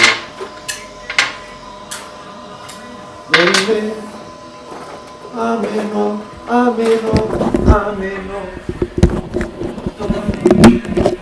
Quê? Nossa senhora, vamos lá. Tá caindo a audiência. São duas, velho? São quatro aqui. E não consegue ligar? Ah, Pera tá aí. bom o áudio. Quê? Não, o pessoal tá reclamando muito, mas Tá não bom o ouvir. áudio. Mais duas? Aí, chegou mais duas. Agora a esperança, vamos lá. Pessoal dá pra ouvir? continuar, dá pra ouvir? Então vamos falar aqui, vai, vamos lá. Tá, desliga, desliga, desliga. Então, ó, é o seguinte, eu acho que não dá pra dar de graça essa reeleição do Trump. Eu tava comentando é, a- essa, essa- esse baixar de juros aí que o Fed fez é terrível, terrível, porque se na, ó, ouro E que disparou. vai fazer o nosso Banco Central cortar mais um pouquinho, vai fazer cair para 4% Sim. a Selic. E o, o- o- se o coronavírus afetar como está afetando, muita gente já começou a minorar o efeito do coronavírus, mas as importações de produtos chineses em Los Angeles já caíram 25%. E por que minorar o efeito? O vírus não tá controlado. Eu sei, mas tá todo mundo, não, tá tudo bem, isso é um boletim. É, Ah, mas você é viu isso. que anteontem mapearam o genoma aqui em São Paulo com colaboração de Oxford, mapearam o genoma do, do- o genoma do coronavírus. E ontem, com o segundo caso, foram mapear o genoma, deu tudo diferente. Sucesso, né? Sim. sucesso. Vixe. Que é o, o que, que a gente tem? Eu não, eu não consigo Controle ver nenhum. essa eleição tão fácil. E o Bernie Sanders é o primeiro caso, alguém me corrija se eu estiver falando besteira, de uma esquerda adequada para esse populismo do século XXI. Verdade. Não tô falando do chavismo, eu tô falando de uma esquerda que sabe trabalhar a rede social, sabe trabalhar Claro. polêmica, que é populista e fala pro trabalhador. Porque se o Trump fala para aquele trabalhador lá do, do região lá dos Grandes Lagos, região, região, região dos blue collars que eles chamam. Ó, fica tranquilo que eu vou arrancar esses empregos que estão indo pra China, vai ficar tudo aqui. Você vai manter seu American Way of Life, seu filho vai pra faculdade, você fica tranquilo, você vai continuar morando no subúrbio, você vai co- comprar seu carro, sua TV, vai ficar indo à noite abrir a geladeira igual todo americano e tomar um leite igual eles fazem em todos os filmes, né? Você vai continuar, você vai continuar ser americano. O Trump garantiu isso e o cara ficou tranquilo e votou no Trump. O Bernie Sanders tá apelando pra esse cara. Ele tá falando, ó, você vai ter sistema de saúde, tá? fica tranquilo que eu vi que o seu filho tá no Uber, né? Seu filho também não tá, não conseguiu ter uma fábrica pra ele, ainda que a gente esteja em pleno emprego, eu vou te dar um sisteminha de saúde igual na Suécia. Como vai pagar? Não sei, mas a gente vai dar um jeito que eu vou mexer nos banqueiros. É, é isso que eu tinha lhe falado quando você disse isso. O problema é esta pergunta, não sei. Se ficar caracterizado para o público que o cara é um aventureiro e ele não sabe o que vai fazer, o próprio trabalhador que ouve a promessa também se assusta um pouco. Ele olha assim, não, mas espera aí. O Trump, porque assim, os empregos que iam para a China, pelo menos, estão ficando aqui nos Estados Tão. Unidos. Então eu já vi que tava funcionando pro meu lado, mas esse cara tá dizendo que vai me dar isso, vai me dar aquilo, mas não sabe exatamente como fazer, né? Eu vou votar num cara que não sabe como fazer e não tô entendendo direito. Eu acho que isso pode gerar uma desconfiança por parte desse setor do povo americano. Vamos, é, vamos ver, mas é, é uma impressão que eu tenho. Os, os, lembrando que os artistas, a classe artística americana tá comprando a candidatura do Sanders. Ah, Comprava do Sanders e da a classe Warren. artística, a classe artística Mas sempre conta compra. no universo democrático, Não, essa conta, porra conta. conta, cara. força, conta, conta. Ele tá fazendo assim, houve a coisa de um mês atrás um show de uma banda que eu gosto, Strokes, fez um show É, com o Bernie Sanders. Agora tá tendo outros estão fazendo e ele tá fazendo uma turnê com artistas tocando pra eles, fazendo arrecadação. Mas a imprensa tá sendo dura pra caramba com o Sanders. A imprensa é o que o Pavinato escreveu aqui, tá batendo o- a turma da direita. Vai bater também, né? Mas a imprensa bater no Sanders é bom. E aí entra. É, porque Não, ele acho ganha esse aspecto de, é, de outsider. outsider. Todo mundo quer um outsider. E o assim. Biden é muito, obviamente, o candidato do establishment do Partido Pô! Democrata. Ele é, muito, ele é muito fácil também de ser do- rotulado. Né? Senhor Pavinato, Ricardo, querem comentar alguma coisa disso aí? Não, não, eu concordo com as observações que você fez. Eu tô realmente curioso. Eu quero ver o resultado quando sair, quando terminar. Eu acho que amanhã já termina tudo. Termina tudo amanhã. Depois de eu nove meses você vê o resultado. Eu acho que termina tudo. O Armando né? Marcos, cartunista, falou que o, o Sanders é o Barry Goldwater da esquerda. Por quê? Qual é a Eu não base sei da qual é a relação. Porque tem muita gente que falava que o Barry Goldwater era um radical. É, Aliás, essa semana Não, começaram. é, é, aliás, essa essa semana, essa, essa semana começaram as postagens em rede social, né? Você já é muito amada, que venha com saúde. Ah, carnaval. é. Ah, Vamos pros pimbas? Vamos. Pessoal, é o seguinte. Pimba ontem teve pimba pra caramba. Pimba hoje concorre a esta camiseta Raglan do MBL. Aqui, ó, clássica. Camiseta o quê? Raglan. Raglan. Raglan. Tá? Le... Pimba acima de 110. Você vai levar. Pimba, respondemos e você leva. Vamos lá. Começando pelo Pimba tradicional da Marisa Riga, ela mandou 3 mil ienes japoneses. Muito obrigado. Eu sou Riga! Riga! Muito obrigado, Marisa. Você é uma fofa. Lorenzo Peterlini Thierigini mandou 2 reais e falou: Meu Deus, o que fizeram na leste foi covardia. Foi. Bruno Sardinha mandou 20 reais e falou: Renan, não assisti o programa de ontem, mas assisti seu vídeo sobre orçamento impositivo. O Kim votou favorável à proposta no ano passado, porque agora o Berry coloca-se contra a proposta. Não seria bom para o Congresso ter autonomia? Não, são coisas diferentes, tá? Pra vocês entenderem a treta. O- nós somos favoráveis ao orçamento impositivo. O que é diferente é você oferecer ao relator a capacidade de dispor sobre uma quantidade absurda de emendas sem limite. Emendas parlamentares. Ou seja, entraram com uma emenda no PLN 51 e essa emenda hum, hum, acabava com o limite. Ou seja, um relator do orçamento pode ter 30 bi à sua disposição para mandar emenda porque quiser. Um relator X, um deputado. Então, óbvio que isso é absurdo e óbvio que a gente vai contra isso, e o Kim está indo contra isso. Não obstante, o Kim não demoniza o Congresso nem é contra a ideia de orçamento impositivo. São duas coisas diferentes. É que uma coisa tá aqui e essa aqui foi acoplada. A gente é contra essa coisa que foi acoplada. Deu para entender? Foi confuso? A gente, Faltou- é contra, a gente é contra o cancro que se acoplou ao Sim. corpo. Faltou só um detalhe: na votação desse lance que foi acoplado, eh, foi simbólico e apenas líderes poderiam eh, pedir verificação nominal ou destaque, não é isso? E aí, no caso, o líder, obviamente o que não é líder não podia fazer nada, mas o líder do PSL no- na época era um tal de um filho do presidente que não fez nada. É, o Edudu tava viajando pelo mundo salvando a cristandade. É... Anderley Pastrello mandou 10 reais e falou: queria saber qual foi a motivação para a PM do Ceará se amoti- amotinar de maneira tão extremada. Bem, conhecendo os Gomes, já, já dá pra ter uma vaga ideia de podem ter sido anos de humilhações e privações. Não, não, dou, não, não, dou, não dou isso de barato, não. E não é por. na- olha, não tem nada a favor da família Gomes. Quero que eles se danem. Acho eles os coronéis de merda. A gente já sabe as críticas que a gente já tem a eles. é- são históricas já a nossa briga com a família Gomes. Já tá nos tribunais. O problema não é esse. Tá? O, o, o aumento que ele ofereceu, logo no começo, antes da greve, foi o aumento que foi, foi, foi acordado agora. Os policiais aceitaram o acordo que o, que o, Cid, que o, que o Camilo ofereceu ali. Foi aceito. E aí? Então a greve, o, o que aconteceu durante a greve não possui justificativa alguma. Alguma. Então assim, é completo. Não é a mesma situação que estava no Espírito Santo, que você tinha uma situação fiscal quase irreversível à época quando teve aquela greve. Era bem mais grave. Consertaram a situação do Espírito Santo, mas era, a situação era grave. Houve uma greve, se não me engano, em Pernambuco nos anos 90. Uma greve de policiais horrorosa. Tiroteios e tal. Negócio civil. A polícia militar, diferente da polícia civil, se amotinar, isto não existe. Nenhum ponto isso pode ser aceitado. E a gente tem governos de esquerdistas em diversos estados. A gente pode alegar, ah, então, mas eles também estão. Os policiais lá também estão com situações complicadas e tal. Pô, Minas Gerais está numa situação fiscal super complicada e tinha um governador do PT até o Zema entrar. E não, não, deu, não deu nada disso. Entendeu? Eu acho que. É, não acho que é, a família Gomes é o problema ali. O que a gente está tendo é, tem uma situação fiscal em todos os estados brasileiros tão complicados, tem uma polícia que quer reajuste e você tem uma polícia que está descobrindo um discurso que também a empodera. Ela se sente empoderada a agir porque antigamente a polícia era sempre vítima dos direitos humanos de todo mundo. Agora a polícia Com é desconto defendida. excelente. A polícia entendeu que o seguinte, se eu Excelente. fizer, vão me defender. Isso é uma mudança na perspectiva da ação política dos policiais completamente nova desde o Excelente. tenentismo.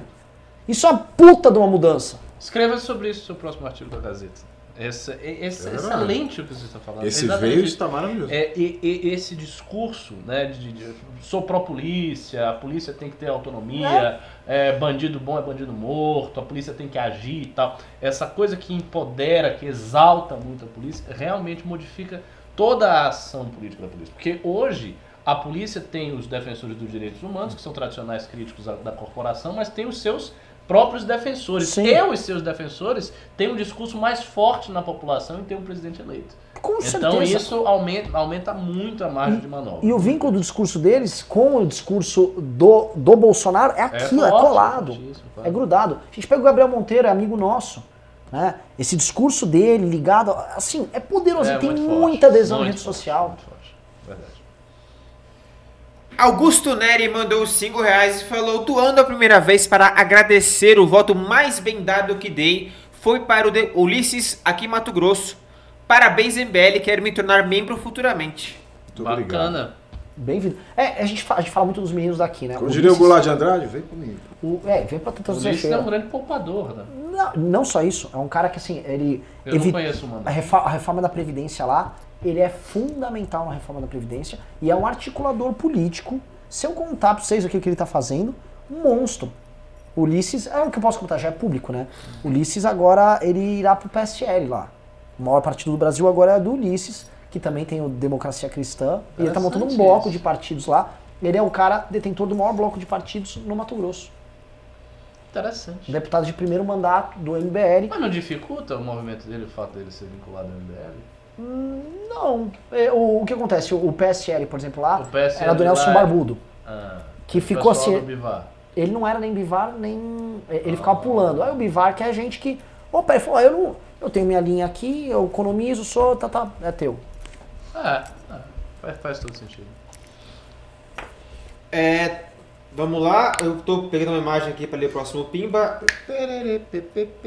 Ulisses Júnior mandou 5 reais e falou: Renan, você viu o ratinho Dorimê de crochê? A imagem está na tela, Renan, caso você não tenha visto. Aonde? Crochê Decore Veste, uma página no Facebook, fez um, uma, Não um ratinho. incentive a agonia do Nossa, Renan. que animal! Precisamos pra bancada, hein? Pessoal, É, pois é, é verdade, comprar um bicho desse. a gente bate- precisa desse bicho. Ô, Rizzo, vê aí como compra, eu compro, eu dou de presente pra banca. Vou ver agora. Vou ver Tá, agora. vamos comprar esse rato, pessoal. Hum, muito bom. Vamos ver se a gente pode encomendar um rato grande de, de crochê? Vamos. Vamos, vamos, Vamos? vê aí. Eu, eu só vou, eu falei, eu comentei no news de ontem, eu até pedi, eu tenho duas mentes brilhantes aqui. Eu vou, f- eu vou falar pra vocês. Vocês não acham que o rato do Orimê, o fato dele ser sacro e profano ao mesmo tempo, não é incrível? Não. Você não Eu acha? acho uma idiotice. Ah, Ricardo, porra, velho. É ratatouille demais. Mas é uma merda do rato lá sambando com a mão. que, que é de interessante nisso? Como, como que rádio interessante? Idiota. Aquele vídeo brega pra cacete daquela Olha, banda o profano com sagrado É, foi- foi- Isso, isso aí explodiu, eu A acho. Madonna- que foi Madonna já foi uma live do Twitch. com sagrado Ô, ô, ô, 80. Riz, você conhece aí o submundo da memística? Diga. Como é que o negócio explodiu do rato? O rato é, é o seguinte, a origem do rato papa, É o Ele era o rato é papa. o rato antes. papa, isso, é, acho que de 2010. Ricardo ofendendo a religião cristã novamente. Não, fala, fala aí, fala aí. diga, diga, diga. A origem do rato papa é de 2010, era um artista, Ah, Ah.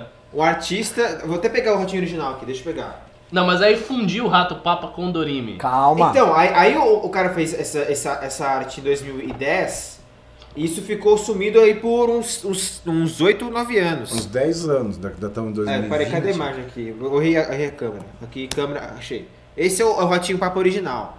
É um artista que ganhou uma doação de uma, uma entidade, sei lá, católica, será? O cara fez esse ratinho pra comemorar. E aí, nove anos depois, alguém juntou esse ratinho com um funk. Aí é o funk brasileiro, é a criação brasileira. Ninguém sabe a origem do funk.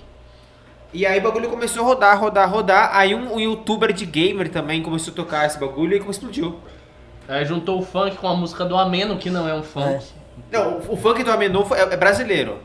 Aí alguém juntou o, o funk, brasileiro. Velho. O funk brasileiro com o, o do Ameno com o ratinho e O explodiu. funk brasileiro é um crime. O funk isso é brasileiro, Não ele fala revela... isso que o Pedro é funkeiro. O funk brasileiro, ele revela por que as escolhas políticas são tão ruins.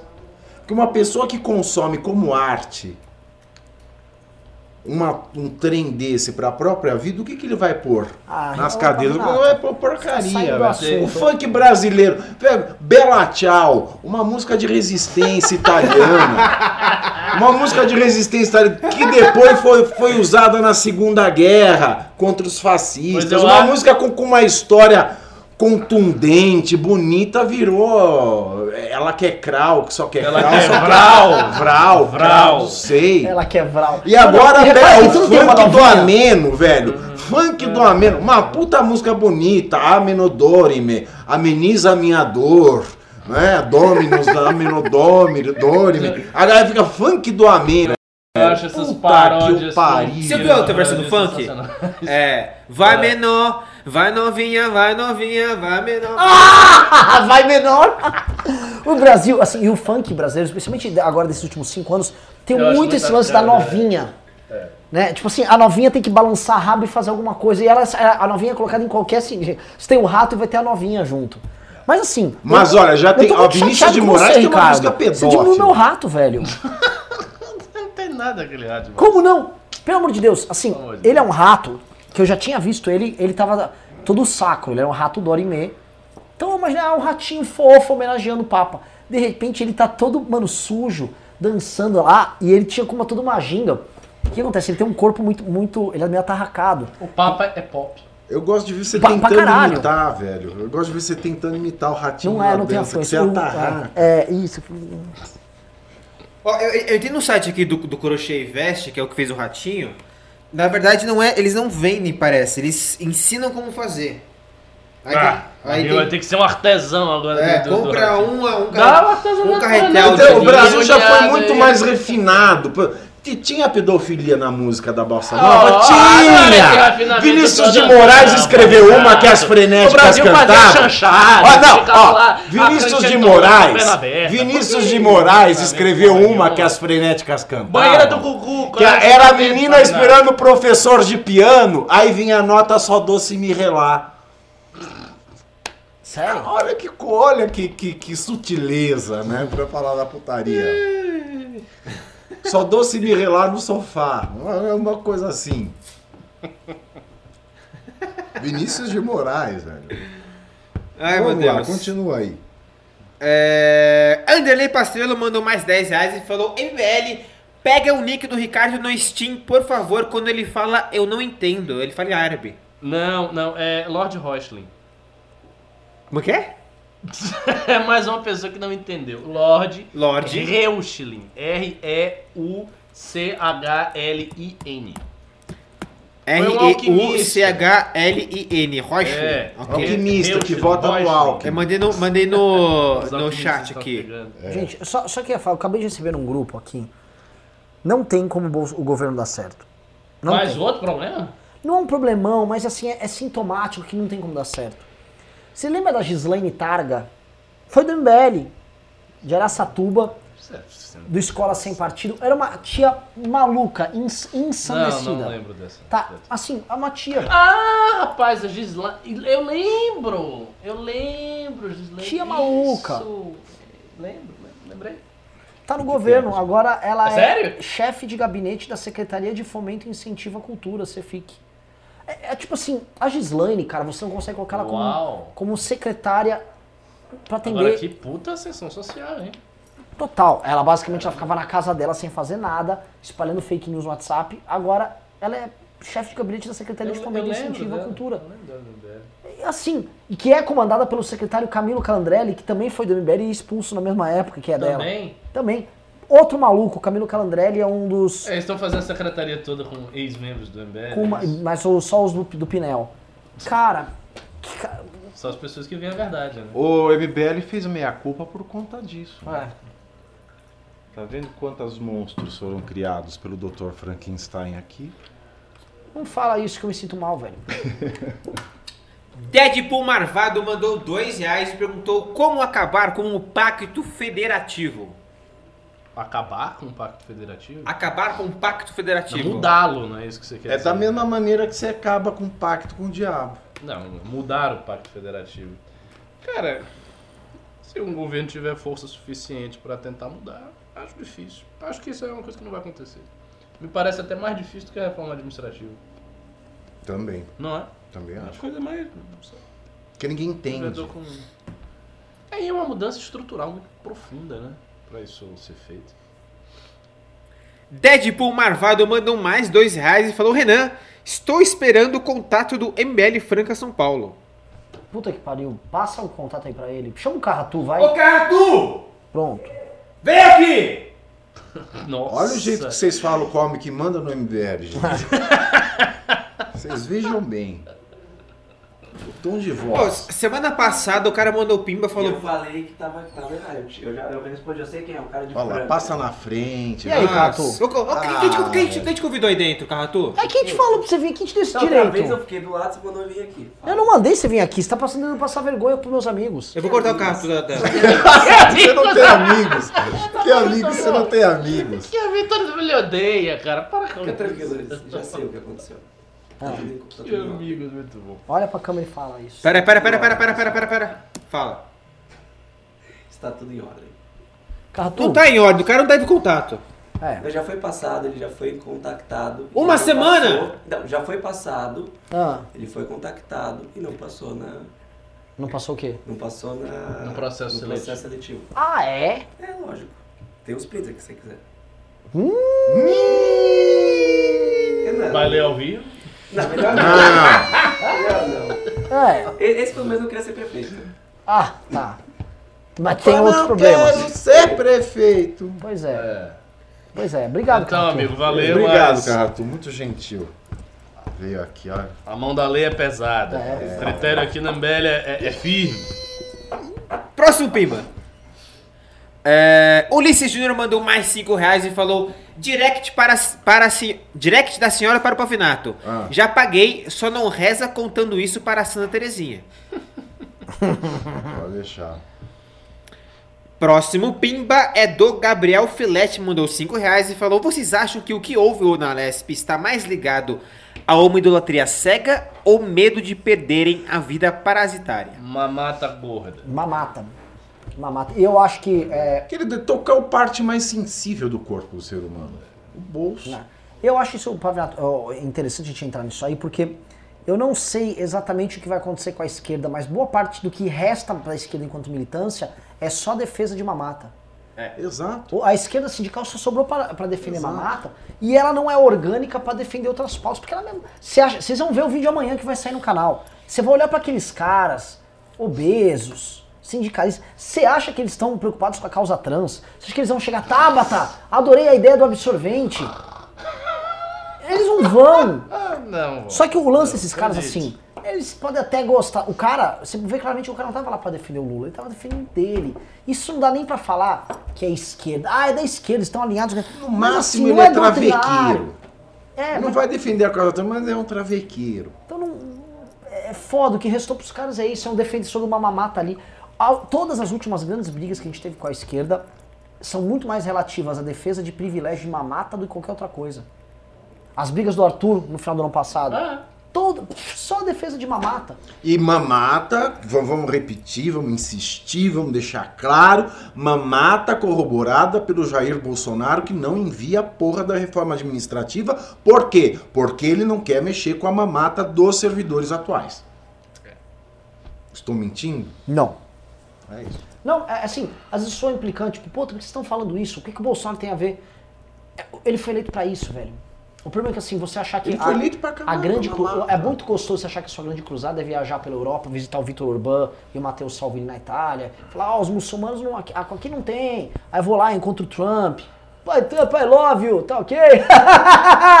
Aí vai lá, Os vai matar um bandido. O problema é que assim, a- você realmente livrar o Brasil da esquerda passa por fazer coisas muito impopulares, passa por fazer alianças muito incômodas, passa por conversar com gente do mais baixo nível. Mas aí você faz. O Bolsonaro tinha a faca e o queijo na mão para fazer uma revolução no Estado brasileiro. Ele tinha. Ele ainda tem bastante apoio popular, hoje é mais residual do que a- a- aquele afã que tinha. Só que ele perdeu o prumo, cara. Eu posso falar? O governo Bolsonaro é um governo que se inviabilizou antes de dar errado. Isso é um caso raríssimo. É um caso, assim, muito raro. Muito raro. É, é, Ele não tinha dado errado, mas ele trabalhou para se inviabilizar. Como é que pode um governo que ainda tem 30 e tantos por cento de popularidade estar inviável? Isso não é normal. Isso não tem sentido. A, é a oportunidade histórica gigante. Eu fico chateado. Você acha que o Guedes, como você acha que o. Guedes deve estar? Saiu uma matéria aí. Desesperançoso. Não, e o Guedes hoje ele conclamou vai a lugar população a converter as manifestações do dia 15 em uma manifestação a favor das reformas. Cara, não vai ser atendido nunca, mas ele chegou a esse ponto hoje. De fazer esse apelo à população brasileira e aos deputados da base, do, aos defensores do presidente Bolsonaro. Eu, eu queria falar um negócio aqui, tá? Senhor Renato Batista. Eu, eu vou ligar pra ele. Eu vou ligar, eu vou ligar. Você foi? deve saber, né? O quê? Senhor Renato Batista, tá? Vou- eu vou expor ele aqui ao vivo no News. Eita. Ele tá, tá em aula agora, eu acho. Tá inventando Ah, é? reunião pra não aparecer no news. Não, porque é o seguinte, o Renato Batista, quem, quem participou do News comigo com ele, vocês dois já participaram, eu falava da Tabata, ele vinha defender, vocês lembram? Sim, claro. Sempre defendeu. Pois bem, Você quer saber se ele defende o absorvente? não, pior. Ah, Pior. Quer dizer, ele teve alguma dignidade. É, é, pera, ele, ele me respondeu, liga agora. Ele foi, todo bonitão, o MBL fez um post batendo na Tabata, bombando o post. Qual o comentário mais curtido? O dele batendo na Tabata. Ué? Ué? Mas não era um eleitoral, implicante? Ano eleitoral. É, que, é que ele viu que é que ele viu que firmou ali no, no João Campos, ó. rapaz. Ele viu que as chances deles se foram É. com as andorinhas do verão, com as águas de março fechando o verão. Aí ele desiludiu. Pois é, o Renatão, o que aconteceu, hein? Tava falando mal da sua ida. Ele perdeu o Campos. Pois é. Ele perdeu o Campos. Ai, ai. O Próximo Renato pimba? Tá jantando. Claro, claro, por favor. Ele vai entrar em contato. Pode ir pro próximo pimba. Juliano Lerner mandou 20 reais e falou: Pimba para ajudá-los nessas empreitadas. Não podemos baixar a cabeça nem a guarda para essa pelegada tonta. Abaixo militantes de vermelho ou de verde e amarelo, lame bota. Viva a direita pensante! Isso aí. Isso aí. Falou E mais do tudo. que pensante, porque ele jeita pensante hoje num país que é anti-intelectual, é, é, passa um certo elitismo. A gente, ele, a direita põe a mão na massa A mesmo. direita pensante e atuante. É. Tava, quem tava lá na Lesp arrumando treta não tinha nenhuma pretensão intelectual, nada. Tava puto e queria ajudar na reforma. Tá falando mal de nós, Ricardo. Próximo, É, eu não tava lá. Tá falando mal de nós. próximo Não, porque Pimba. parece que eles vão falar, sabe, eles vão falar, ah, eles se eles se acham uns inteligentinhos, né? Ah, é. E não é, cara. É que- Tem de tudo aqui. Próximo Pimba é do Anderley Pastrello, mandou. Ô porra, peraí. Aí. Ah, 10 reais e falou: Eu adoro a cara que o, que o Maia faz quando o Eduardo discursa. Alô? Até. Ó, pa- se- desculpa interromper. Ô, Renatão, boa noite. Está vivo no News? Diga. Oi, fale, por favor. É o seguinte, Renato, eu tô um pouco surpreso aqui no News, porque eu, eu tava, tava dedilhando meu celular aqui, enquanto tava o Pavinato falando, e eu fui passar no Instagram do MBL. Eis que eu vejo um, um card atacando a Tabata, e o comentário mais curtido é, é- é- é do senhor. Mas não era você que ficava aqui passando pano pra essa ramelenta aí? Não, não, não é bem assim, não é bem assim. Tá sendo mal interpretado. É que eu faço críticas justas. Ah, Eu faço críticas com, com o estômago. Ah, e- haja estômago, hein? Vo- Você é um sujeito visceral, eu sou um sujeito racional. entendeu? Entendi. Então, Então, assim, ne- nesse caso desse projeto, não tenho o que dizer. Aparentemente é uma besteira. Né? Tudo indica que é, mas vai saber se ela. Ela deve ter os motivos dela, né? né? Ah, é, é, é. Com certeza, né? Ela tá alegando que passou na Escócia esse projeto, né? Então tá resolvido. Escócia é um país que só tem vovó, as mulheres tudo na menopausa, você pode absorver e não tem nem menina mais Sim, né, pra sim, usar. É, não, é que tem grandes semelhanças com o Brasil. Sim, sim. Me parece uma, uma moça muito adequada pra essa esquerda pé no chão e realista de hoje. Muito obrigado. Pois é, pois é, a máscara vai caindo às vezes, né, Renan? É. Só, só perguntando pra você, você tava na- no quebra-pau lá na Lesp? Ô, tava, tava. A, a liderança do Partido Patriota foi atingida? A liderança do Partido Patriota teve que retirar a identificação do, do senhor Arthur Duval porque estava sendo atacado.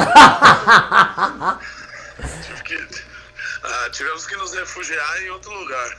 Arregaram, arregaram? Oi? Arregaram? Não, arregar jamais. entendi, mas na verdade você estava defendendo a- a- o Partido Patriota, né? Exatamente. É isso. ficou cantando hino enquanto a gente, se- a gente Eu gosto do. Renato porque tá Ótimo. sempre ofegante. né? Muito obrigado, senhor Renato. Você percebeu? contribuição. Ele tá, ele tá sempre Ele tá ofegante, andando né? na, na O. Renato é o perfeito dirigente partidário. Ele é gordo, ele tá sempre andando ofegante, ele gosta de conversar. É impressionante. O, o trabalho que o Renato tá fazendo como dirigente partidário pra Tá bom, montar- né? Puta que pariu. Quando vocês souberem a chapa que a gente vai ter pra vereador, meu irmão, que chapa. Que chapa. Próximo Pimba é do Anderley Pastrello, mandou 10 reais e falou: Eu adoro a cara que o Maia faz quando o Eduardo discursa, até consigo ler os pensamentos dele. Dois pontos. Será que esse tonto sabe o que tá votando e do que tá falando?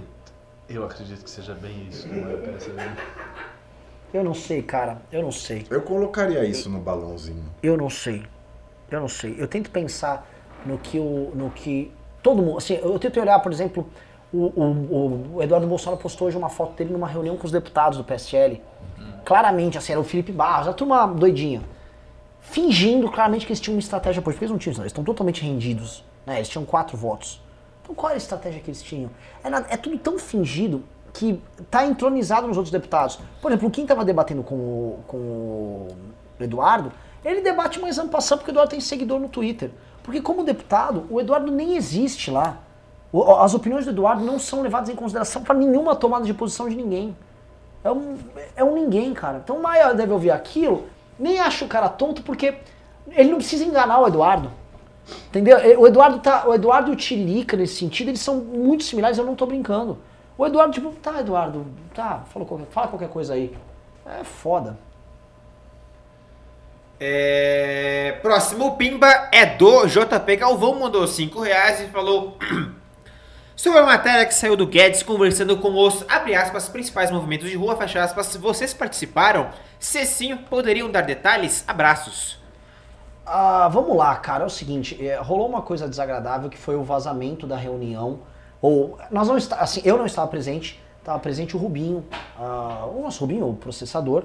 E saiu essa matéria e abrindo detalhes lá da reunião e tal. Eu fiquei sabendo da reunião mais pela matéria que saiu depois do que falando com o Binho, que eu tava envolvido nessas tretas É, que estavam aqui. Também.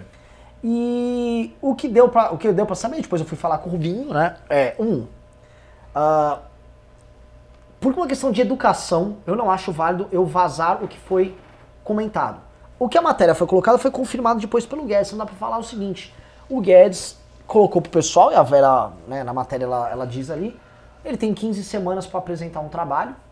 Isso bate o que a gente havia falado no MBL News, que foi também uma matéria da Veja, que o Bolsonaro deu até julho, porque se só contar 15 semanas, você vai dar em julho, que é o prazo que o Bolsonaro deu pro Guedes dar resultado. E me parece que é um, um, um- é um ministro da Fazenda à procura de ajuda. A ajuda não tá vindo do governo federal, não tá vindo da articulação política. Cara, como é que o cara vai. É muito difícil passar PEC. A gente já conversou tanto aqui. Passar PEC em ano eleitoral. E olha, não tô falando aqui, ah, com essas cobras, essas raposas do Congresso. Não, vamos supor que o Congresso tivesse de boa vontade. Se você for pegar um deputado de boa vontade em ano eleitoral e mandar ele se dispor com funcionalismo em todo o estado dele, cara, não é fácil. Não é, não é fácil. Vou falar que o cara tá de boa vontade. Tá? Não seria fácil. Agora o cara tá com má vontade. Então, assim, o que o, o, que o, o, que o Bolsonaro entrega pro Guedes não tem que fazer o que o Guedes. O tipo de. O modelo de crescimento econômico que o Guedes quer implementar no Brasil, o tipo de reforma, ele vai demandar você passar muitas PECs. E o Bolsonaro não entrega. Então, sim, você tem um, um descompasso aqui. É como se eu falasse o seguinte: ó, eu quero ser campeão do mundo de futebol. Eu vou jogar no 3-5-2. Três zagueiros, cinco meias, dois atacantes. E eu vou usar muita posse de bola. Tá? Essa é a minha proposta. Só que o Guedes fala, então beleza, eu sou, eu sou o técnico, Bolsonaro, vou levar o time. É o Bo- Bolsonaro é o dono do, do, do- é o, sei lá, o chefe da CBF. Aí o Bolsonaro, não, mas, pô, vamos botar dois laterais aqui embaixo também, não sei o quê, porque a gente tá focado em não sei o quê. E o Bolsonaro nunca entregou os jogadores para os jogadores jogarem no 3-5-2 do Guedes. É o seguinte, você pode jogar, você pode virar um desenvolvimento, você vai jogar num outro esquema tático. Ou num outro esquema. O do Guedes é o seguinte, você vai ter que fazer reforma estruturante a dar com pau e vai esperar bastante tempo até isso dar crescimento. Esse é o modelo que ele quis dar. O Bolsonaro endossou esse modelo, só que o Bolsonaro entra e ele não entrega os fundamentos pro Guedes fazer isso. Aí vai fazer o quê? Se o Bolsonaro não gosta do modelo do Guedes, tira o porra do Guedes e, e bota um militar aí pra fazer o que ele O quer. Bolsonaro não entende o modelo do Guedes. Problema Ah, é ele podia, não ele podia entende, trazer o ele Delfim Neto, sabe. que tá vivo ainda. Ele né? não sabe de nada, ele foi negligente, ele não procurou saber quando ele estava na campanha dele, nunca estudou, nunca ligou para estudar esse negócio de economia, nem de modelo nenhum. Então ele quer assim, ele botou o cara, ele disse, meu amigo, me dá aí o resultado e acabou, se vira. É isso. Só comentar, tá? A, a gente acabou de denunciar a Gislaine Targa, aquela, aquela maluquinha do MBL que foi do MBL, é do Escola Sem Partido, Bolsonaro, maluca. Ela acabou de postar faz 4 minutos, fui exonerada do cargo de chefe de... Motivo, não sou esquerdista. Regina Duarte exonerou ela. Falei, Regina. Ó, vocês vocês vão falar ainda Pavinato. É. Isso aqui é tato É- de, é de, de interessante. apostador, é de Las Vegas. Não tem lógica. Agora, como eu tô dizendo, se ela for com, É esse, com esse fogo, ela vai ficar lá. É Ela vai filho. aguentar umas porradas aí pesadas. Vocês vão se impressionar com Maria do Carmo. Ela vai ser a rainha da sucata desse governo. Era só. Imagina o Que seguinte: esse governo é uma sucatona. Vamos supor É que uma assim, sucatona. dá uma maior confusão no governo e a sucessora do governo vira a Regina Duarte e ela vira candidata a presidente e ganha no primeiro turno. E o Sidney Magal faz o dia. Ei, eu, eu. Vamos lá, Rizinho. Kelly Rizinho, Ball McDonald mandou 5 reais e falou: Esse 03 é um zero à esquerda, não conhece nem Henry Kissinger. Moleque do caralho, tem que matar uma poura dessa. É verdade. Ele queria ser embaixador e não conhece simplesmente o cara mais importante das relações internacionais É. do século XX. Ele perguntou, você achou que era fundador de alguma rede de hamburgueria? Thiago Graciano de Souza mandou 2 reais e não falou nada. Anderley Pastrello mandou mais 10 reais e falou: Discordo, Ricardo. A Regina tem pessoas normais como amigos, pessoas que não dramatizam ocupação política e não vivem de julgar os outros.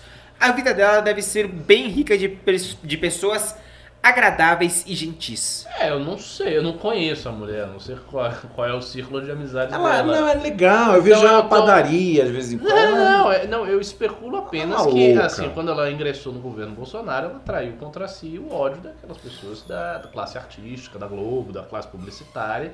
E se ela atacar os Olavetes, tirar os Olavetes, ela vai atrair o ódio da direita bolsonarista. Então acho que em termos ideológicos ela fica imprensada entre dois, é, entre dois colossos. Mas pode ser que ela compre a briga e faça o trabalho e seja uma pessoa muito feliz, bem realizada Ah, na você vai falar de Colosso, você vai trazer TV Colosso pra essa baderna também, você vai acabar com a minha infância hoje. Male- É, ó, só, só avisando, tá? Tô com informações. É MBL aqui, né? A gente é tipo Ah. Regina Duarte fez uma limpa hoje na cultura, exonerou 90% da Lula Vista lá. É que foi hoje. Hoje. A exoneração tá rolando agora. Se prepare que amanhã o bicho vai pegar. Vai. A gente vai comentar isso no News amanhã. News amanhã vai falar de Regina, Regina Duarte, Duarte. porque Vamos ela falar vai, da carreira, ela vai começar vamos falar da carreira no teatro, na televisão, sacudida. Lei Rouanet, vamos falar de Regina Duarte amanhã, Não, mas vai news mesmo. especial É mesmo, coragem, pô, coragem. sobre Regina Duarte. Fez assim numa tacada só, né? Tirou a galera toda. Ela fez o que Maquiavel advertiu que deveria ser feito. Você Velho, vai eu vi um Gabriela, eu vi Gabriela vez. Duarte na padaria hoje, por isso que eu tô falando, velho. Encontrei Gabriela na padaria com as crianças. Vamos lá, próximo pimba. Malê ao Brasil e mandou 10 reais e falou: Me parece que algumas vezes que a obsessão pela criação de uma, abre aspas, elite, fecha aspas, é um obstáculo para ver uma, um projeto educativo e cultural efetivo que deve alcançar um universo distinto. Nossa, que complicado. É, não, eu acho que essa obsessão é realmente um problema, porque eu, eu acredito que os grandes projetos em termos estruturais, macro da educação, eles são sempre projetos de massa. É sempre para muita gente. Não é um projeto para criar uma pequena elite cultural extremamente qualificada. Não, é um projeto para a massa. Essa elite cultural extremamente qualificada e pequena depende menos do esforço do Estado e mais da conjuntura cultural espontânea da sociedade. Não é tanto o Estado que vai criar essa elite minúscula aqui. Pode até contribuir para isso, pela, enfim, pelas precondições, mas todos os projetos grandes em educação, todas as reformas são para Aliás, agora o Brasil vai pra frente, viu? Você falou em projeto de educação. Hoje o Weintraub, ontem o Weintraub anunciou o concurso Minha Arte na Cartilha. As crianças do, do ensino médio fundamental, elas vão, dentro de temas, fazer um desenho para concorrer e ser estampado nas cartilhas. Mas o tema não é. Bolsonaro, meu amor. Não, não é. Que bom, pelo menos isso. Tá? Agora a educação vai. Roger Alves mandou 5 reais e falou: Imagina ter um embaixador que não lê nem o autor de cabeceira dele. Daqui a pouco ele diz que voltou e depois vai ler sobre o que é, igual o Flávio. O autor de cabeceira dele é, é o Abajur. Ô Riso, eu queria saber o porquê. Estão me reclamando aqui Ah. que não estão postando no, no- como podcast ou MBL News. Vixe. Tô falando que há vários dias não estão postando, cara. Vou mandar no grupo agora. Pela, cadê Cara, a tá esse motivo responsável? assim de demissão já, cara. Já tô um pouco de saco cheio da nossa equipe técnica. Muito erro técnico. É, próximo pimba é do Frice Somorum. Mandou 5 reais e falou: Bolsominions, Bolsominions só não agridem por falta de coragem.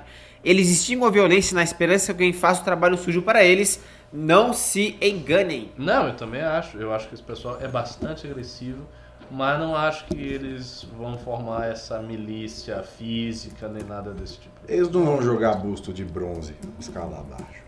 Não acho. Próximo pimba, Malê ao Brasil e mandou mais 5 reais e falou: Isso pode ser também uma brecha para uma reversão política para a esquerda em um futuro mais ou menos remoto. Eu acho que a principal brecha da reversão política para a esquerda, volto a dizer, é o estado caótico e de brigas internas que a direita se encontra. Para mim, isso aí é o principal Exato, problema. e se a economia não Porque você deslanchar. não consegue unificar o campo, o campo fica todo desunido, o Bolsonaro bate em todo mundo, todo mundo bate no Bolsonaro, fica um caos generalizado. Para você formular uma alternativa nesse cenário é difícil, difícil. Mas vamos ver, ainda tem tempo, né? Ainda tem tempo. Nós estamos em 2020. E eu tenho uma esperança pequena que essa eleição de 2020 abra o olho de muita gente. Ô, ô, Renan, agora eu vou defender a equipe técnica com que já critiquei. A Jennifer falou que está saindo news todo dia no podcast. No Spotify, acabei de entrar e realmente está saindo. Ué, então vou. Talvez tenha dado algum problema, por exemplo, no iTunes, tá tá saindo, ou então no, no Google Podcast, mas aí tem que ver o que, que é. Se você que reclamou está vendo isso, diga no chat que, qual plataforma que você acompanha. Liga já. Ele falou Spotify. A Spotify, eu tô, tô aqui aberto, aqui, ó. Lá, ó. Tá, então. Ô, você tá trolando o pessoal Tá da trolando equipe aqui? técnica, quer que o pessoal perca o emprego? Cuidado, Porra, mas velho. não é um chefe duro. Quase demitiram pessoa agora por sua causa, amigo. É, próximo pimba é do Roger Alves, mandou 5 reais e falou: Se alguém do MBL pegar coronavírus, passe no Congresso e abrace o máximo de deputados possíveis. Por Não, quê? obrigado pelo desejo, tá? Que Por Deus que lhe dê em isso? dobro. Vou matar o Kim? O Kim é jovem, não vai morrer. Não, Kim, Kim é mó fraco, Kim morre fácil corona. Aqueles velhos tudo sobrevive e o Kim morre. Os velhos são fortes, né? É, tudo, mano, velho raçudo, ficava no campanha no interior, comendo buchada de bode, É, mano. comendo pastel de feira. Você acha que esses velhos, os nenhum deles morre, vai morrer o Kim. Vai morrer o Poit. Vai morrer o Marcel, o Marcelo, Magrelo. é. Vai morrer o Poit, Marcelo, o Kim, Marcelo, o Kim. Só morre gente boa. Ah, perguntaram no, no chat se o MBL Cast é diário. O MBL Cast não. É, o MBL News Podcast é diário. O MBL Cast é semanal e já, tem, já tá marcado pra quinta-feira gravar o próximo. Isso aí. É, então a gente tem, tem dois podcasts no caso. É, No caso. próximo Pimba é do Thiago Cardoso. O Thiago Cardoso mandou 20 reais e falou: Eu sou do tempo em que tinha gente passando na frente da câmera do MBL News RS. É. Vamos acelerar esses pimbas aí que tá tarde já. Caio Aguiar mandou 10 dólares e falou: Caralho, 10 dólares hoje é muito dinheiro. 200 reais. Caralho. 10 dólares? É, Pelo amor de 200 Deus. conto. Vamos, vamos jantar. Pimbaço, então! Uh, Caio Guiar mora no Arizona e aqui a onda pro-Bernie tem crescido. As pessoas não ligam de verdade para, abre aspas, socialismo, fecha aspas. Assim como não achavam que o Trump seria um louco. Só querem mudança quando as coisas não vão bem. Falo tudo. É tão óbvio. Assim, se um homem tão instruído quando o Bernie não sabe o que vai fazer pra pagar o sistema de saúde, por que, que você acha que um cidadão comum que não entende de política vai, ter, vai, vai se preocupar com isso? Exato. As pessoas acham Mais que. ou tipo, menos. Eu, eu acho que eles não se preocupam em entender direito, mas pelo menos do cara dar um qualquer discurso. Você É, ele firmeza? dá uma enganada, ele Ah, dá uma, não, não, não, mas isso ele dá. O, o- não, ah, isso ele dá. O problema dele foi quando ele foi emparedado pra explicar como você vai viabilizar um modelo, tipo um SUS aqui e tal. É, mas ele vai pro debate, né? É que no debate ele tá jogando o Somebody Mas Love ele vai pro debate com o Trump, se ele for. com o Trump. Que também não. Ele Você, faz igual o o Trump é Lula. bom no debate. você não achou? Trump- Você achou que ele foi bem contra a Hillary? No debate? Eu não achei. Achei. Eu achei que ele foi ultra efetivo. Ele só teve um debate que ele foi bem, que ele, se for presidente você estará preso. Aquele foi. Não, ele foi efetivo. Mas os outros não, ele chegou a perder um debate pra Hillary. Qual foi? O segundo. Foram três de- grandes debates. O segundo ele perdeu pra Hillary. Tem que ver.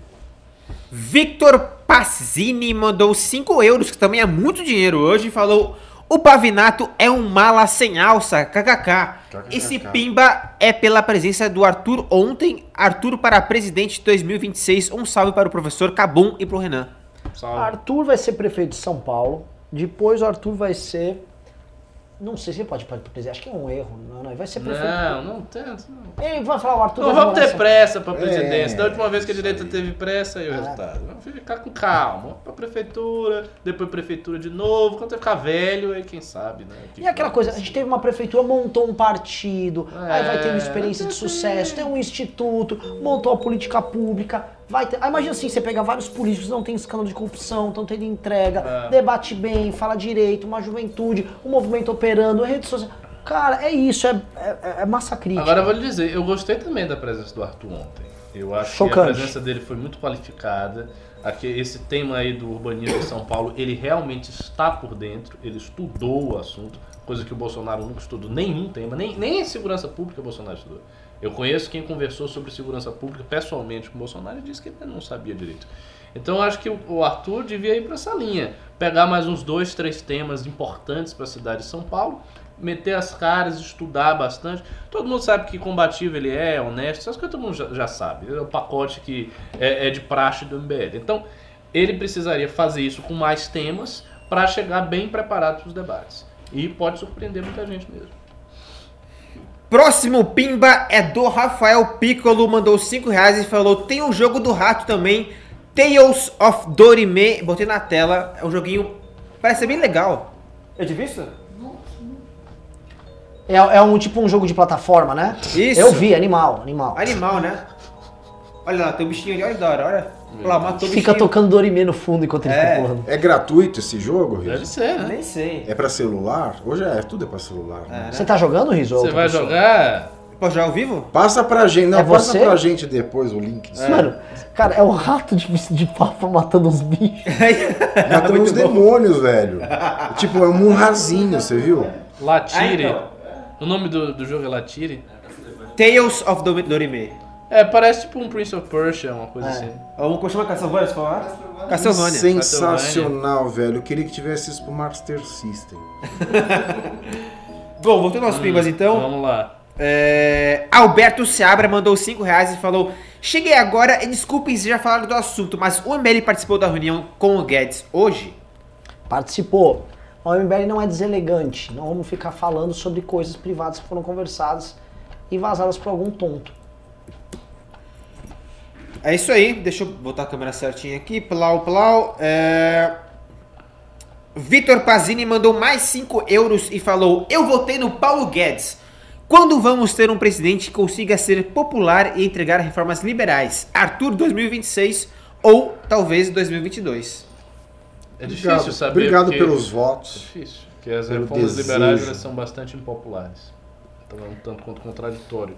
Mas se um presidente tiver muita popularidade, muita, muita, ele pode fazer um sacrifício de estadista e queimar a gordura da sua popularidade para passar certas reformas liberais. Sim. Desde que tenha algum apoio do Congresso. Sim. Ou ele fazer um consórcio de apoio baseado na popularidade dele.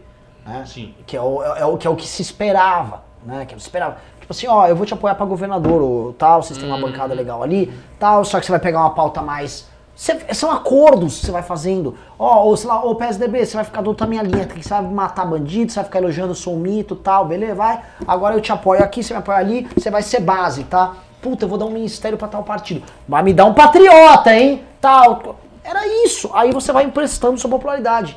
Cara, o Lula fez isso com maestria. Quando ele não tava roubando com os caras, ele fazia isso. Fernando Henrique fez isso muito bem. A gente já comentou no News, não vou, não vou ficar dando exemplos que a gente já deu. A eleição, pega a eleição de São Paulo de 98. O Fernando Henrique estava naquele período, ia ser reeleito em primeiro turno, tão popular, que ele ficou com o Mário Covas e o Maluf disputando para ver quem era o candidato Fernando Henrique. E o candidato, obviamente, era o Covas, só que o Maluf, como ele tinha um apoio também, ele ia lá e fazia outdoors em São Paulo com a foto dele e o- uma montagem mal feita dele com o Fernando Henrique juntos. né? Só que era lógica, pô, eu preciso compartilhar meu apoio um com o outro tal. Havia, havia, havia uma- uma- um sentido nisso. O Bolsonaro não tem. Se o Bolsonaro vê alguém de direita por perto apoiando ele, ele tem que correr pra bater no cara. Né? O quê? O cara concorda comigo, tá me ajudando sem eu pedir? Pelo amor de Deus, eu preciso destruir esse cara. É essa a lógica dele. É, Vitor Pazini mandou 5 euros e falou: Acho o Pavinato um mala, mas tiro o chapéu pelo que ele falou do funk brasileiro. É lastimável o funk brasileiro. Como pode.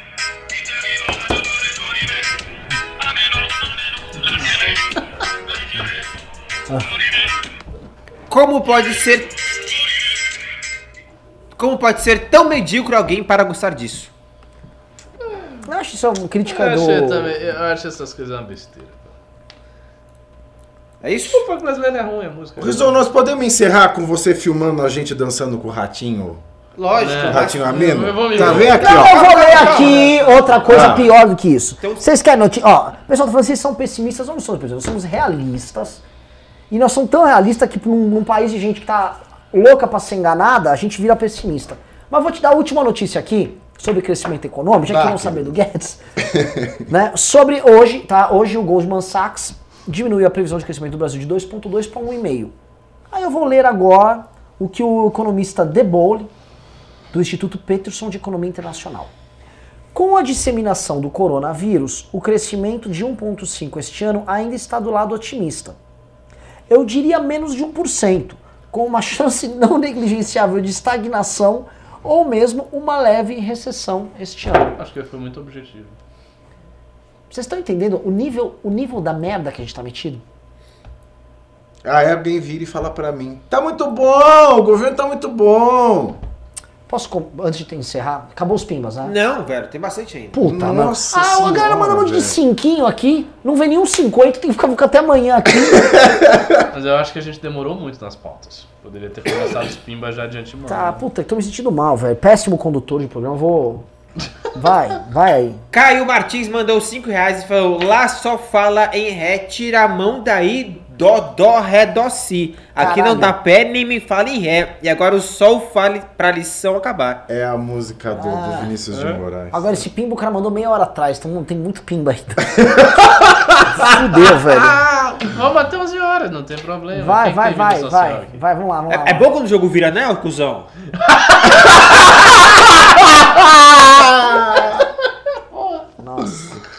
Olha. Um cara falou pra imitar o velho da van. Oi, obrigado! Vai.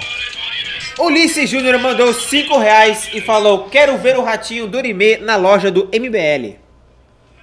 Puta que pariu, vamos botar. É, boa ideia. Esse rato tá vendo. Você sabe assim, todos os Ele coordenadores estar com um uma mitra e um- uma blusa do MBL.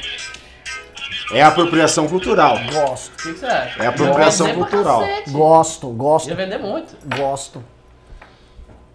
Bad Masters BH mandou 10 reais e falou: Ando preocupado com o MBL. Qual a proposta do grupo enquanto força política para os próximos anos? Vejo pouco engajamento local. É, eu também ando preocupado. Você também anda? Anda, anda, anda. Pronto, próximo. Não, não, só, só falar bem rápido. Não sei qual é a sua cidade, às vezes tem um núcleo fraco na sua cidade. verdade. em outros lugares, os núcleos, os núcleos são super ativos. Bogoio mandou 2 reais e falou: MBL News precisa de um personagem tipo Louro José. Precisa. Pra mim O é um rato. caminhoneiro Rubens. É, exatamente. O cabelo. O meu irmão, você acha que meu irmão ontem, ontem ele falou uma coisa assim, séria. Ele falou: vamos fazer o rato, eu vou mandar fazer uma, fa- uma fantasia de rato do Orimé. E tem um cara vestido de rato do Orimé respondendo coisas aqui no programa. Completamente aleatório. Obviamente que tem É, um, um a cara do. MBL. É. Não Vai. sendo eu o rato, tá ótimo. Naldo Santos mandou 5 reais e falou: Guedes que se lasque, foi emprestar a imagem dele pro Bolsonaro, agora aguente as consequências. É, assim, é um pouco dura a sua opinião, mas tem uma parcela de razão, né? A pessoa se enfia em certos projetos e tem que se virar. Roger Alves mandou 2 reais e falou: Chile confirmou o primeiro caso de coronavírus. Nossa. Bom que vai ter manifestações grandes lá, né? Vitor Pazini mandou 5 euros e falou: Estou doando em euro, mereço uma camiseta ou o livro. Pode mandar para meu endereço no Brasil, kkk. Pois é, isso aí dá mais ou menos 25 milhões de reais, você pode levar em débito. Você leva o MBL com 5 euros.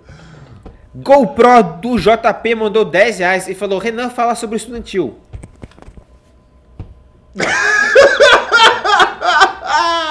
Ele mandou 10 reais. 10 reais. Cara, o que eu vou falar sobre o estudantil? Eu acho que o estudantil terá grandes novidades ao longo dos próximos dias. Ô, louco. É, é, é, é. Lucas Matheus mandou 5 reais e falou: A esquerda chega a ser uma piada. Ah, isso é um clássico, não duvido. Guilherme Bento mandou 2 reais e perguntou: O quem continua assistindo o Hentai escondido? Eu não acho que quem assista Hentai, não. Vocês acham que assiste? Não, o Kim é um grande pegador. pô. Eu não sei o que é Não tá nada. Quem é vagabundo, velho? Vocês Vocês ima- vocês É. imaginam. André Musel, o famoso Deco, mandou 10 reais e falou: Renato Batista é um sábio e melhor pensador do MBL. Parabéns pela coerência sempre. É, sua coerência. É. Sua coerência sempre eleva o nível do debate. Renan sente inveja do Renato É o Coerente. sábio, ele dizem que ele é a reencarnação do Buda, né? Então quando ele tá sentado aqui, eu jogo moeda Porque pra ele é dar gordo. prosperidade. Eu, eu- ele não vê, quando eu tô sentado com o Renato, eu ponho umas moedinhas debaixo da bunda dele, que ele também não sente. Porque sempre, quando Não você põe sente. dinheiro no Buda que fica na Tá casa, dá dizendo que o Renato prosperidade. não sente as coisas que você coloca na bunda dele? Dá prosperidade. Muito estranho isso aí. Você tá falando isso de um dirigente do Patriota. Do Partido Patriota.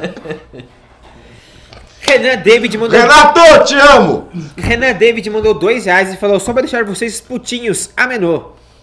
Amenou. Ulisses. Filmar até meia-noite. Vamos mesmo. É verdade, velho. Ulisses Vamos- Júnior. rápido, falta dois, a gente termina aqui. Muito Vai bom, acabar, vai acabar, vai, vai, vai.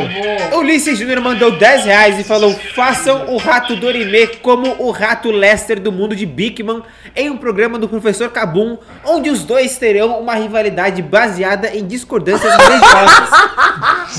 Maravilhoso! Maravilhoso! Tudo bem, pode ser um. É tipo um Bigman, Um vocês falam de filosofia e é um rato escolástico. Ah, pode ser. Bota. Ah, já sei quem vai ser o rato. O Ian? O Ian? O Ian, perfeito, ele tá em São O Paulo. rato do Dorime. Rafael Contino mandou 2 reais Acabou. e falou: batata! Acabou, acabou, puta que pariu. Batata! Batata, e é isso aí. Acabou. Vou fazer o encerramento aqui. Vamos lá. Ah, não, velho. O Ben News Pará mandou. Vai, vai, lê aí. rápido. MBL News Pará mandou 7,90 e falou: Pavinato fala do Pega Rapaz do Pará. Bom, Pega Rapaz do Pará é sensacional. Vou trazer Pega Rapaz aqui pra vocês. Usei nesse carnaval, foi muito bom, viu? Água da casa. Ah, é? Então, pessoal, muito obrigado. Esse programa foi um oferecimento de Tratores Teixeira. Lembre-se lembrando sempre que Tratores Teixeira, seu trator, nosso problema. É isso aí. Puta, o cara mandou um batata aí, rápido. José Augusto mandou 2 reais e falou: Batata! É isso aí! Potatoes. Pessoal, agora tem Twitch. Quem vai fazer? O Ian. O Ian vai fazer, né? Vai, vai ser, Pavinato, pra cá. Cá, pra cá, pra cá, pra cá. Isso.